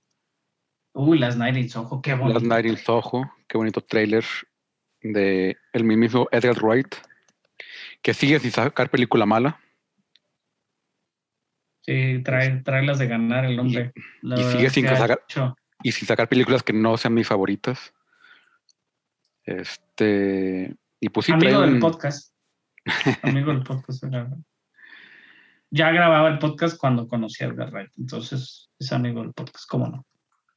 y con Anna Taylor Joy, con Matt Smith, Sí. este, un caso súper interesante. Es, creo que es su primera película de miedo, o de suspenso, de terror. Y, y el, Terror psicológico. el tráiler sí da miedo. Sí, está bueno. Y por ahí, obviamente, eh, la mezcla de todo esto, como de cine, como de Suspiria, ¿no? De, de- del Argento, güey. Cierto, tu paleta de color que está manejando Wright. Sabemos que maneja muy bien la música el hombre. eh, De lo general, el- creo que es de lo mejor, ¿no? Y las influ- influencias este, de David Lynch y de todo este asunto. El Sí. próximo 5 de noviembre va a salir The Last Night in Soho. El póster por ahí también salió. Vemos que en el póster nos pone un poquito de la premisa de que pues, la posee este espíritu de los años 30, 20, 20, 1917, no sé. es An- Anna Taylor Joy. Eh, ajá. Exactamente, Anna Taylor Joy es. Años 60, en los 60, discúlpame. No. No, es que estaba viendo la, la que escribió la película, es la que escribió el guion de, o estuvo nominada al Oscar por el guion de 1917. Mm. Christy Wilson Carnes y Edgar Wright escribieron el guion. El guion. Entonces, pues bueno, se ve muy interesante, me llama la atención, a ver qué tal. Y Werewolves Within, esta película de terror de un Who's Done It, de ese tipo como criminal, este, de quién es el culpable, pero pues ahí el culpable es un hombre lobo. Está basada en un, este, en un videojuego y bueno, se viene la película. Es un segundo tráiler. Va a salir este 25 de junio en Estados Unidos, dirigida por Josh Rubin este, y protagonizada por, por puros actores desconocidos. Sam Richardson, por ahí lo pueden conocer. Cheyenne Jackson, que sale en muchas producciones de, del buen este, eh, ¿cómo se llama? El de, el de American Horror Story que acabamos de hablar del Gaby. Se me fue el nombre. Ryan, Ryan Murphy. Murphy. Cheyenne Jackson este, también.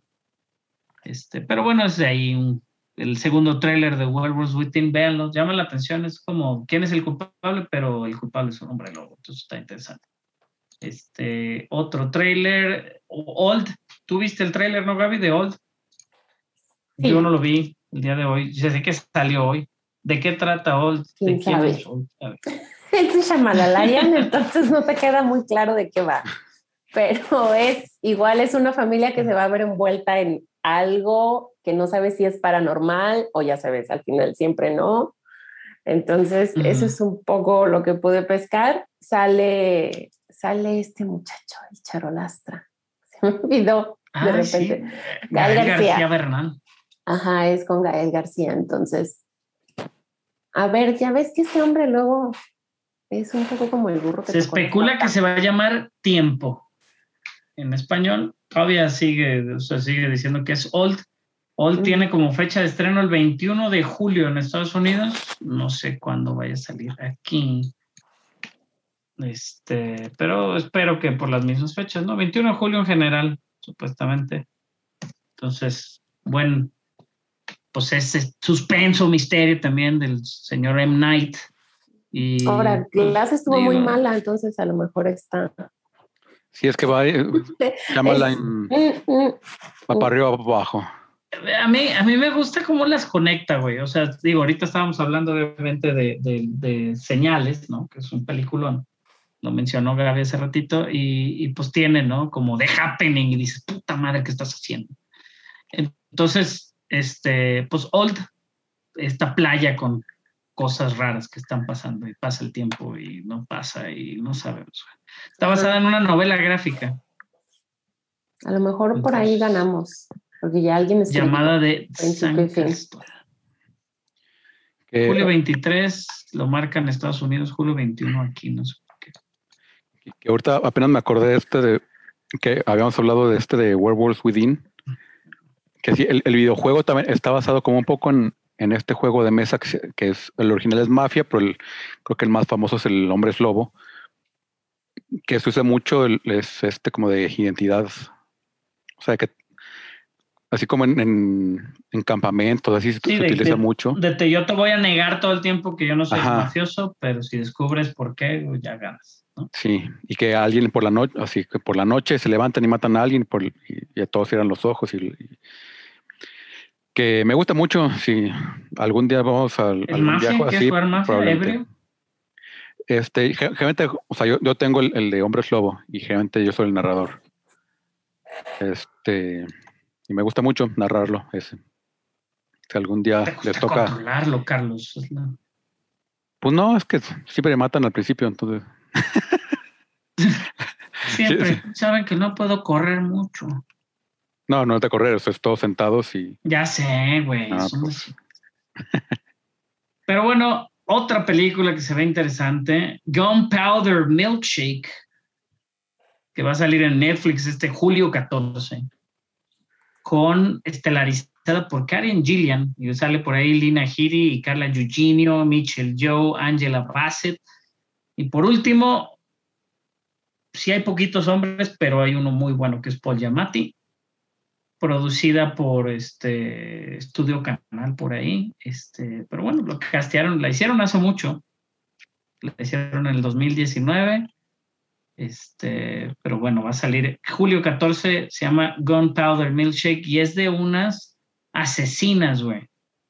A sueldo, que es como familiar aparte, güey, como una, una hermandad de asesinas femeninas, obviamente.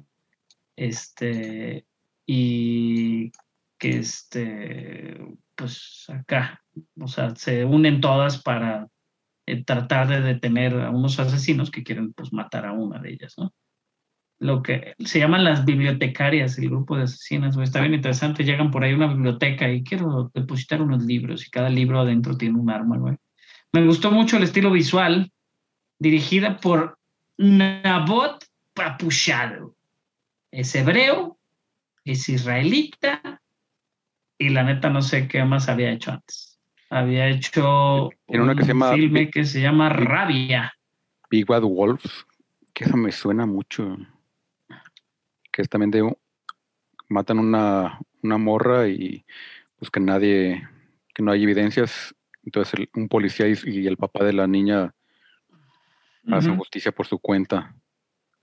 Y tiene un segmento por ahí en, en la muy buena serie de, de películas o cortitos de terror que se llama Los ABCs de la Muerte. En Los ABCs de la Muerte 2, él hizo la F, que F es por caer, F is for falling. Está padre los ABCs del terror, eh, se los puedo recomendar. No sé dónde los puedan ver aquí en México, eso sí, pero me gusta. ¿Ya nos acaban los trailers? Hay más pinches trailers, Cobra Kai en temporada 4, Carlos. Bueno, esa ya, ya habló Rodrigo hace rato. Este, Es un teaser, sale por allá por septiembre, ¿no? Va a salir septiembre, octubre. sí. Este, La Casa de Papel, última temporada. Confirma su última temporada y confirma ya las fechas, porque también la habían atrasado. Estamos confirmando. La primera parte de la segunda, de la última temporada de La Casa de Papel va a venir septiembre 3, con cinco episodios. Y después, los otros cinco episodios finales van a venir diciembre 3. Este Money Heist. Que fue muy aclamada de inicio y luego fue perdiendo este, potencia. De hecho, me da mucha flojera verla, pero creo que estoy al punto de Gaby donde quiero ya. Ya pues, empecé, la- tengo que acabar. Es ya la como- ve- ajá, ya empecé. Ya. Desde el primer jalón, porque creo que se estrenó aquí primera y segunda temporada. Yo empecé a ver la primera temporada y me gustó mucho, me sorprendió. Yo así de, ay, sí, está bien padre. No, y pegó en Estados Unidos, siendo española, pegó en. Estados Unidos a cierto Y punto. primera luego era así como peor, peor, peor, y ya. O sea, ya cuando acabó esto ya era un chiste. Y me sorprendió que se atrevieran a sacar tres y luego cuatro. Fíjate que ya cuando Luego te dan cinco. coraje los personajes, Adiós. o sea, ya cuando te dan coraje los personajes y dices, ¿sabes qué? No te chinga, o sea, ya, basta. güey. Para empezar, O la sea, que los odias, Ajá, los la odias, morra. pero no porque los, no porque el personaje te quiera transmitir el odio, sino porque pinche Cae mal, vieja cae mal. Es sí. que la primera, o sea, entiendes por qué todos están ahí, porque es algo que te queda claro por qué el morrillo está ahí, ¿no? ¿Por qué los otros que, el, el que hace los túneles está ahí? ¿Por qué los otros, el bielorruso, no sé qué, por qué están ahí, ¿no? Pues porque son la fuerza física, la fuerza bruta. Todo mundo tiene un lugar ahí, menos Tokio, desde el principio. Ella es, si la quitas es de la la que salía fórmula, en brasier, güey. Ajá, pero si la quitas de la fórmula no funciona para nada. Es decir, desde el principio el personaje principal ni siquiera tiene un superpoder. No, o sea, Entonces- ella, ella es la chispa que la gasolina no necesita. Ajá. Entonces todos los No problemas, tiene, con- o sea, no la- tiene control personal. Ajá. Ajá, entonces este hombre que es súper inteligente, el profesor y todo. Güey, a mí me tomó dos episodios darme cuenta, uno, darme cuenta que esa vieja no tenía ni pies ni cabeza.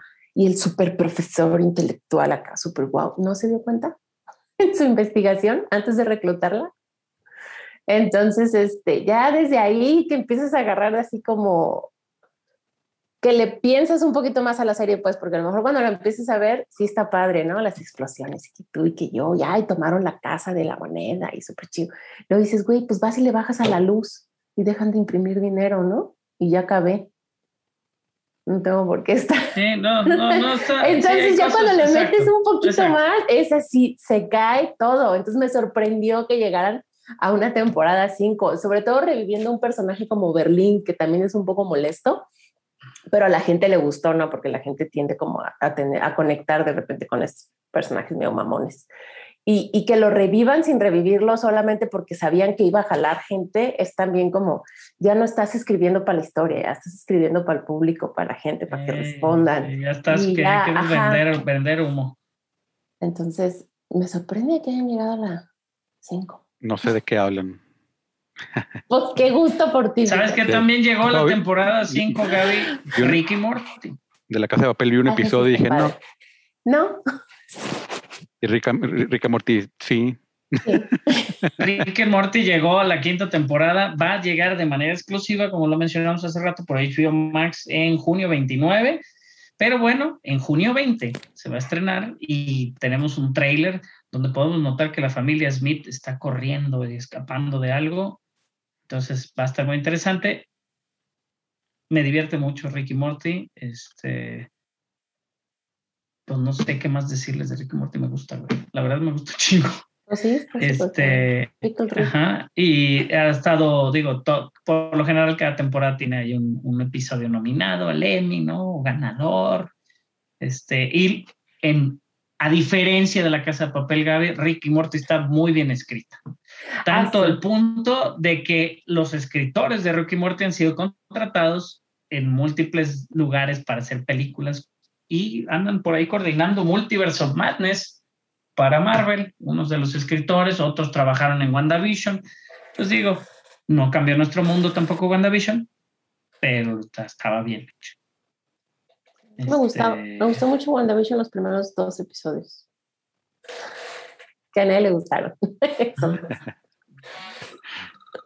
Y vi- viene, fíjate que viene otra serie de Ricky Morty, un spin-off confirmado, el, el único y principal hasta el momento. Digo, son 10 episodios de esta quinta temporada, por lo general no son muchos, y están confirmados que va a haber 70, entonces pues, nos vamos a ir a 7 temporadas al parecer, pero bueno, The Vindicators, este, este equipo superheroico dentro de Ricky Morty, va a tener su propia serie animada, eventualmente va a venir, nadie sabe cuándo va a salir, Yo creo que en el mismo Dan Harmon sabe nada, saben. porque pues, realmente es un desmadre. De Justin Roiland, pero no, Dan Harmon, Justin Roiland, este, pero bueno, es un desmadre lo que tienen ahí. Este, pero bueno, Ricky Morty en su quinta temporada, ya nos acabamos los trailers. Podemos recomendar algo rápido, Carlos, ¿qué recomendamos esta semana? Gaby, ¿qué? ¿tú qué recomiendas? Así que no sea de lo que hablaste. ¿Algo, otra cosa que recomiendas? Ya, ya te- que le- ya- ya te dije hace rato que le puedo recomendar a Warvin que no se atreva a verlo por su esposa. ¿Cuál? Race by Wolves. Ah, no, ay, Race by Wolves, no. No, este, puedo recomendar unas series documentales de Netflix muy buenas que te cuentan la historia de los piratas. Ah, sí. Este, son dramas documentales que empezaron con la historia de Constantinopla, luego por ahí hay uno de Roma, y ahorita hace no ¿Pero los piratas malos, de- malos o lo que nos vendió Disney? No, los piratas, los piratas, los verdaderos piratas. Este, la historia de cómo nace, pues, la, la piratería, cómo pasan de corsarios a piratas, porque la- luego la, la guerra entre España y, y Inglaterra, el caldo de cultivo que se empieza a hacer en Nassau, entonces, cómo justamente te das cuenta que en Nassau, las Bahamas, o sea, la historia de ellos es, nací como, soy una ciudad, pero mi historia es nací como la capital pirata. ¿no? Sí, yo he ido. Entonces, está eso bien está súper. Se los recomiendo Eso, si ajá. algún día pueden ir a Nassau, está bien bonito. Ah, pues, y tiene mucha historia de eso, de piratas y Ujú. cañones y barcos y hay un montón de cosas. Ajá, y todo empieza con un pirata que se llama Hornigold y que es súper divertido el apellido porque dices, neta, güey, se llama Hornigold. Eso parece chiste, pero es verdad.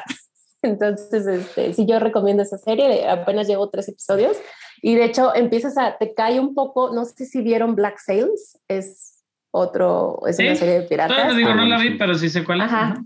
Ah, entonces por ahí ya eh, conecté yo dos, tres personajes que salen ahí con lo que está pasando ahorita con, con, el, document, con el documental, el drama documental. Entonces está muy padre. Que Si también ya- pueden ver el drama documental y luego ver Black Sails, estaría súper bien. y al mismo tiempo jugar Black Flag de Assassin's Creed. Oh, Flag eso es- de Assassin's Creed. mm, ¿Qué- ¿Lo qué- qué- pirata? que es el mejor Assassin's Creed. Yo, yo- yo estaba viendo Black Flag y, y Black Sails este, al mismo tiempo y sí, o sea, de repente cosas que pasaban en la serie pensé que pasaban en el videojuego y viceversa.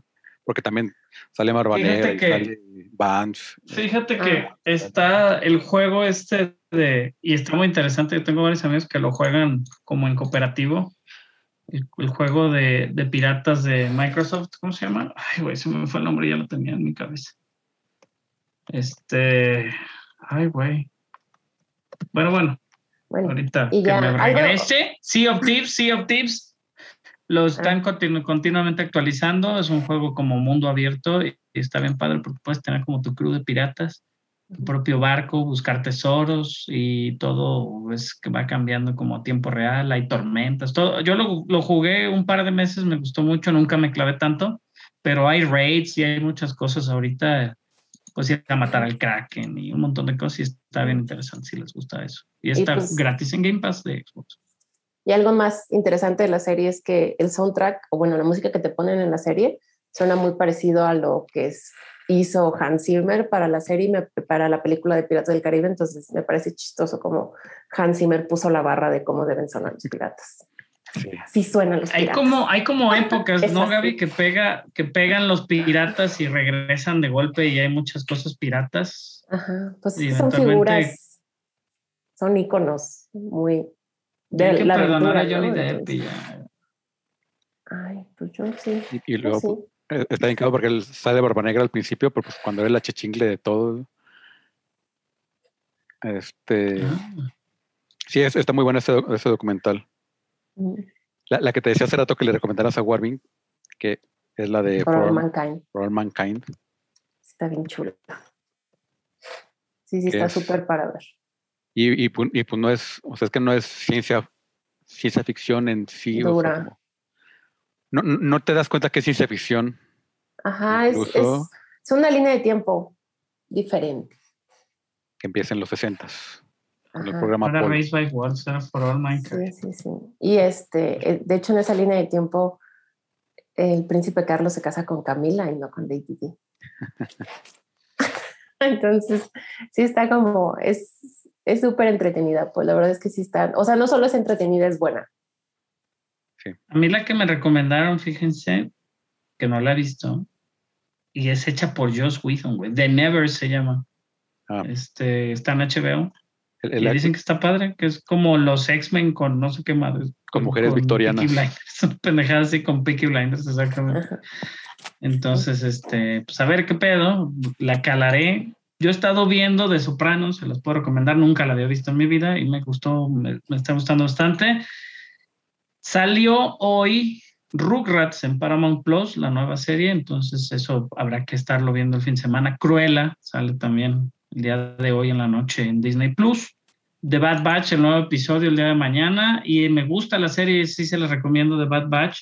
Tiene, como todas las series de Filoni, un par de capítulos ahí flojitos, pero. Y el hecho que también se clave mucho con los personajes femeninos, eh, a veces me pesa, pero la verdad está muy buena, los personajes están chidos. Y si lo analizas, pues es un mismo fulano hablando entre eh, él con él, güey, porque la misma voz de todos los personajes, como todos son clones, pues es el mismo güey. Entonces él habla solito. Y Qué los Mighty Dogs me está gustando, a mis hijos les gusta. Qué buena chamba, van, no se lo vas a sacar sin chamba, güey, pues siempre es Sí. Sí, es- ese güey eventualmente le van a pagar por porque grabe el abecedario este antes de que se quede sin voz y vámonos. La herencia familiar va a ser la voz de ese güey. Te vamos, ajá, te vamos a, te necesitamos para siempre. Y vi la de My Octopus Teacher, ganadora del Oscar, no la había visto, y ya como lloré pinche pulpo. Este, Por la eso verdad no está padre. Y a mí que me gustan, me gustan los animalitos y así está padre. Vela, Gaby, está padre, ¿eh? O sea, No. lloré, lloré de bonito. Lloré bonito, no así de no mames, ya". No, lloré bien. Este, pero sí. Y bueno, Quiet Place 2, eventualmente si la pueden ir a ver a IMAX. Wrath of Man también, si la quieren ver. Y este, y güey, vimos un chingo de cosas, güey. Incluso Esta semana estuvo activa. Decían que no había nada. The Army of Zombies o qué son qué Army of Dead. Army of the Army Dead. of Dead. Está en Netflix. O sea, la, la pueden ver sin problemas, es entretenida. Sí, sí, sí, sí se la recomiendo. Desconecten el cerebro y, y pónganse a verla y está divertida. Tienes unas Este- alitas, abres unas cervezas. ¿eh? Y pues bueno, creo que eso es todo por nuestra parte. Gaby, muchas gracias por acompañarnos Gracias, hasta el final en estas dos horas, más de dos horas que, que duró el episodio. Y vamos a durar 40 Oh, minutos. por- porque no había noticias, según nosotros. Este, procedo. ¿Cuál es tu, tu hashtag o de tu, tu handle en Hashtag, Instagram? qué oldie. Sí, Le voy a cambiar. te oíste, Carlos. ¿Te lo vas a cambiar? No, voy a anunciar este, en Facebook, búsquenme como arroba el gatuario. Muy bien. Por si alguien quiere adoptar un gatito, aquí somos una, un albergue chiquitito. Es un proyecto para apoyar gatitas embarazadas, sus crías y buscarles casa. Entonces, ¿Qué? Arroba el gatuario. Ya- ya- ya te había aquí hecho publicidad también, pero sí. Sí. Arroba el gato. gatuario. con- Ajá, es como, Como gato santuario, pero- y santuario, pero con gato. Ajá, el gatuario. Ah, yo pensé que el gato Ario, así como de supremacista. No. el gato Ario. Gato ah. na- Ajá, puro gato de ojo azul. No, es El gatuario, el gatuario. gatuario. Ajá, como santuario, pero de gato. Muy bien. Exacto. Pues ya, si llegaron hasta este final, síganos Guardian 01 en mis redes. Si llegaron Así hasta el final y escucharon mi chiste del gato Ario, Ya, pueden a- adoptar a Poncio. Pueden adoptar a Poncio, ya Gollum. a Gollum, Gollum, Gollum. Tenemos 13 gatos Mucho disponibles. Hay mucho. Ahorita está, no, estamos- no se los- estás no voy a lleno, ¿no? a Ahorita. Sí. Gollum está disponible y es ese blanquito. Sí, tiene una manchita en su orejita y su colita así quemadita y su ojo muy azul. Muy bien. Hablando de gatuario. Muy bueno, y pues bueno, yo soy arroba Barson y pues ya se la saben, al final se mueren todos.com, ahí pueden encontrar todos los episodios, los 220 episodios, este, y pues todos los links en nuestras redes sociales y todo de todo. Y pues muchas gracias a todos por escucharnos. Nos escuchamos la próxima semana. Mua. Bye. Bye. Chao.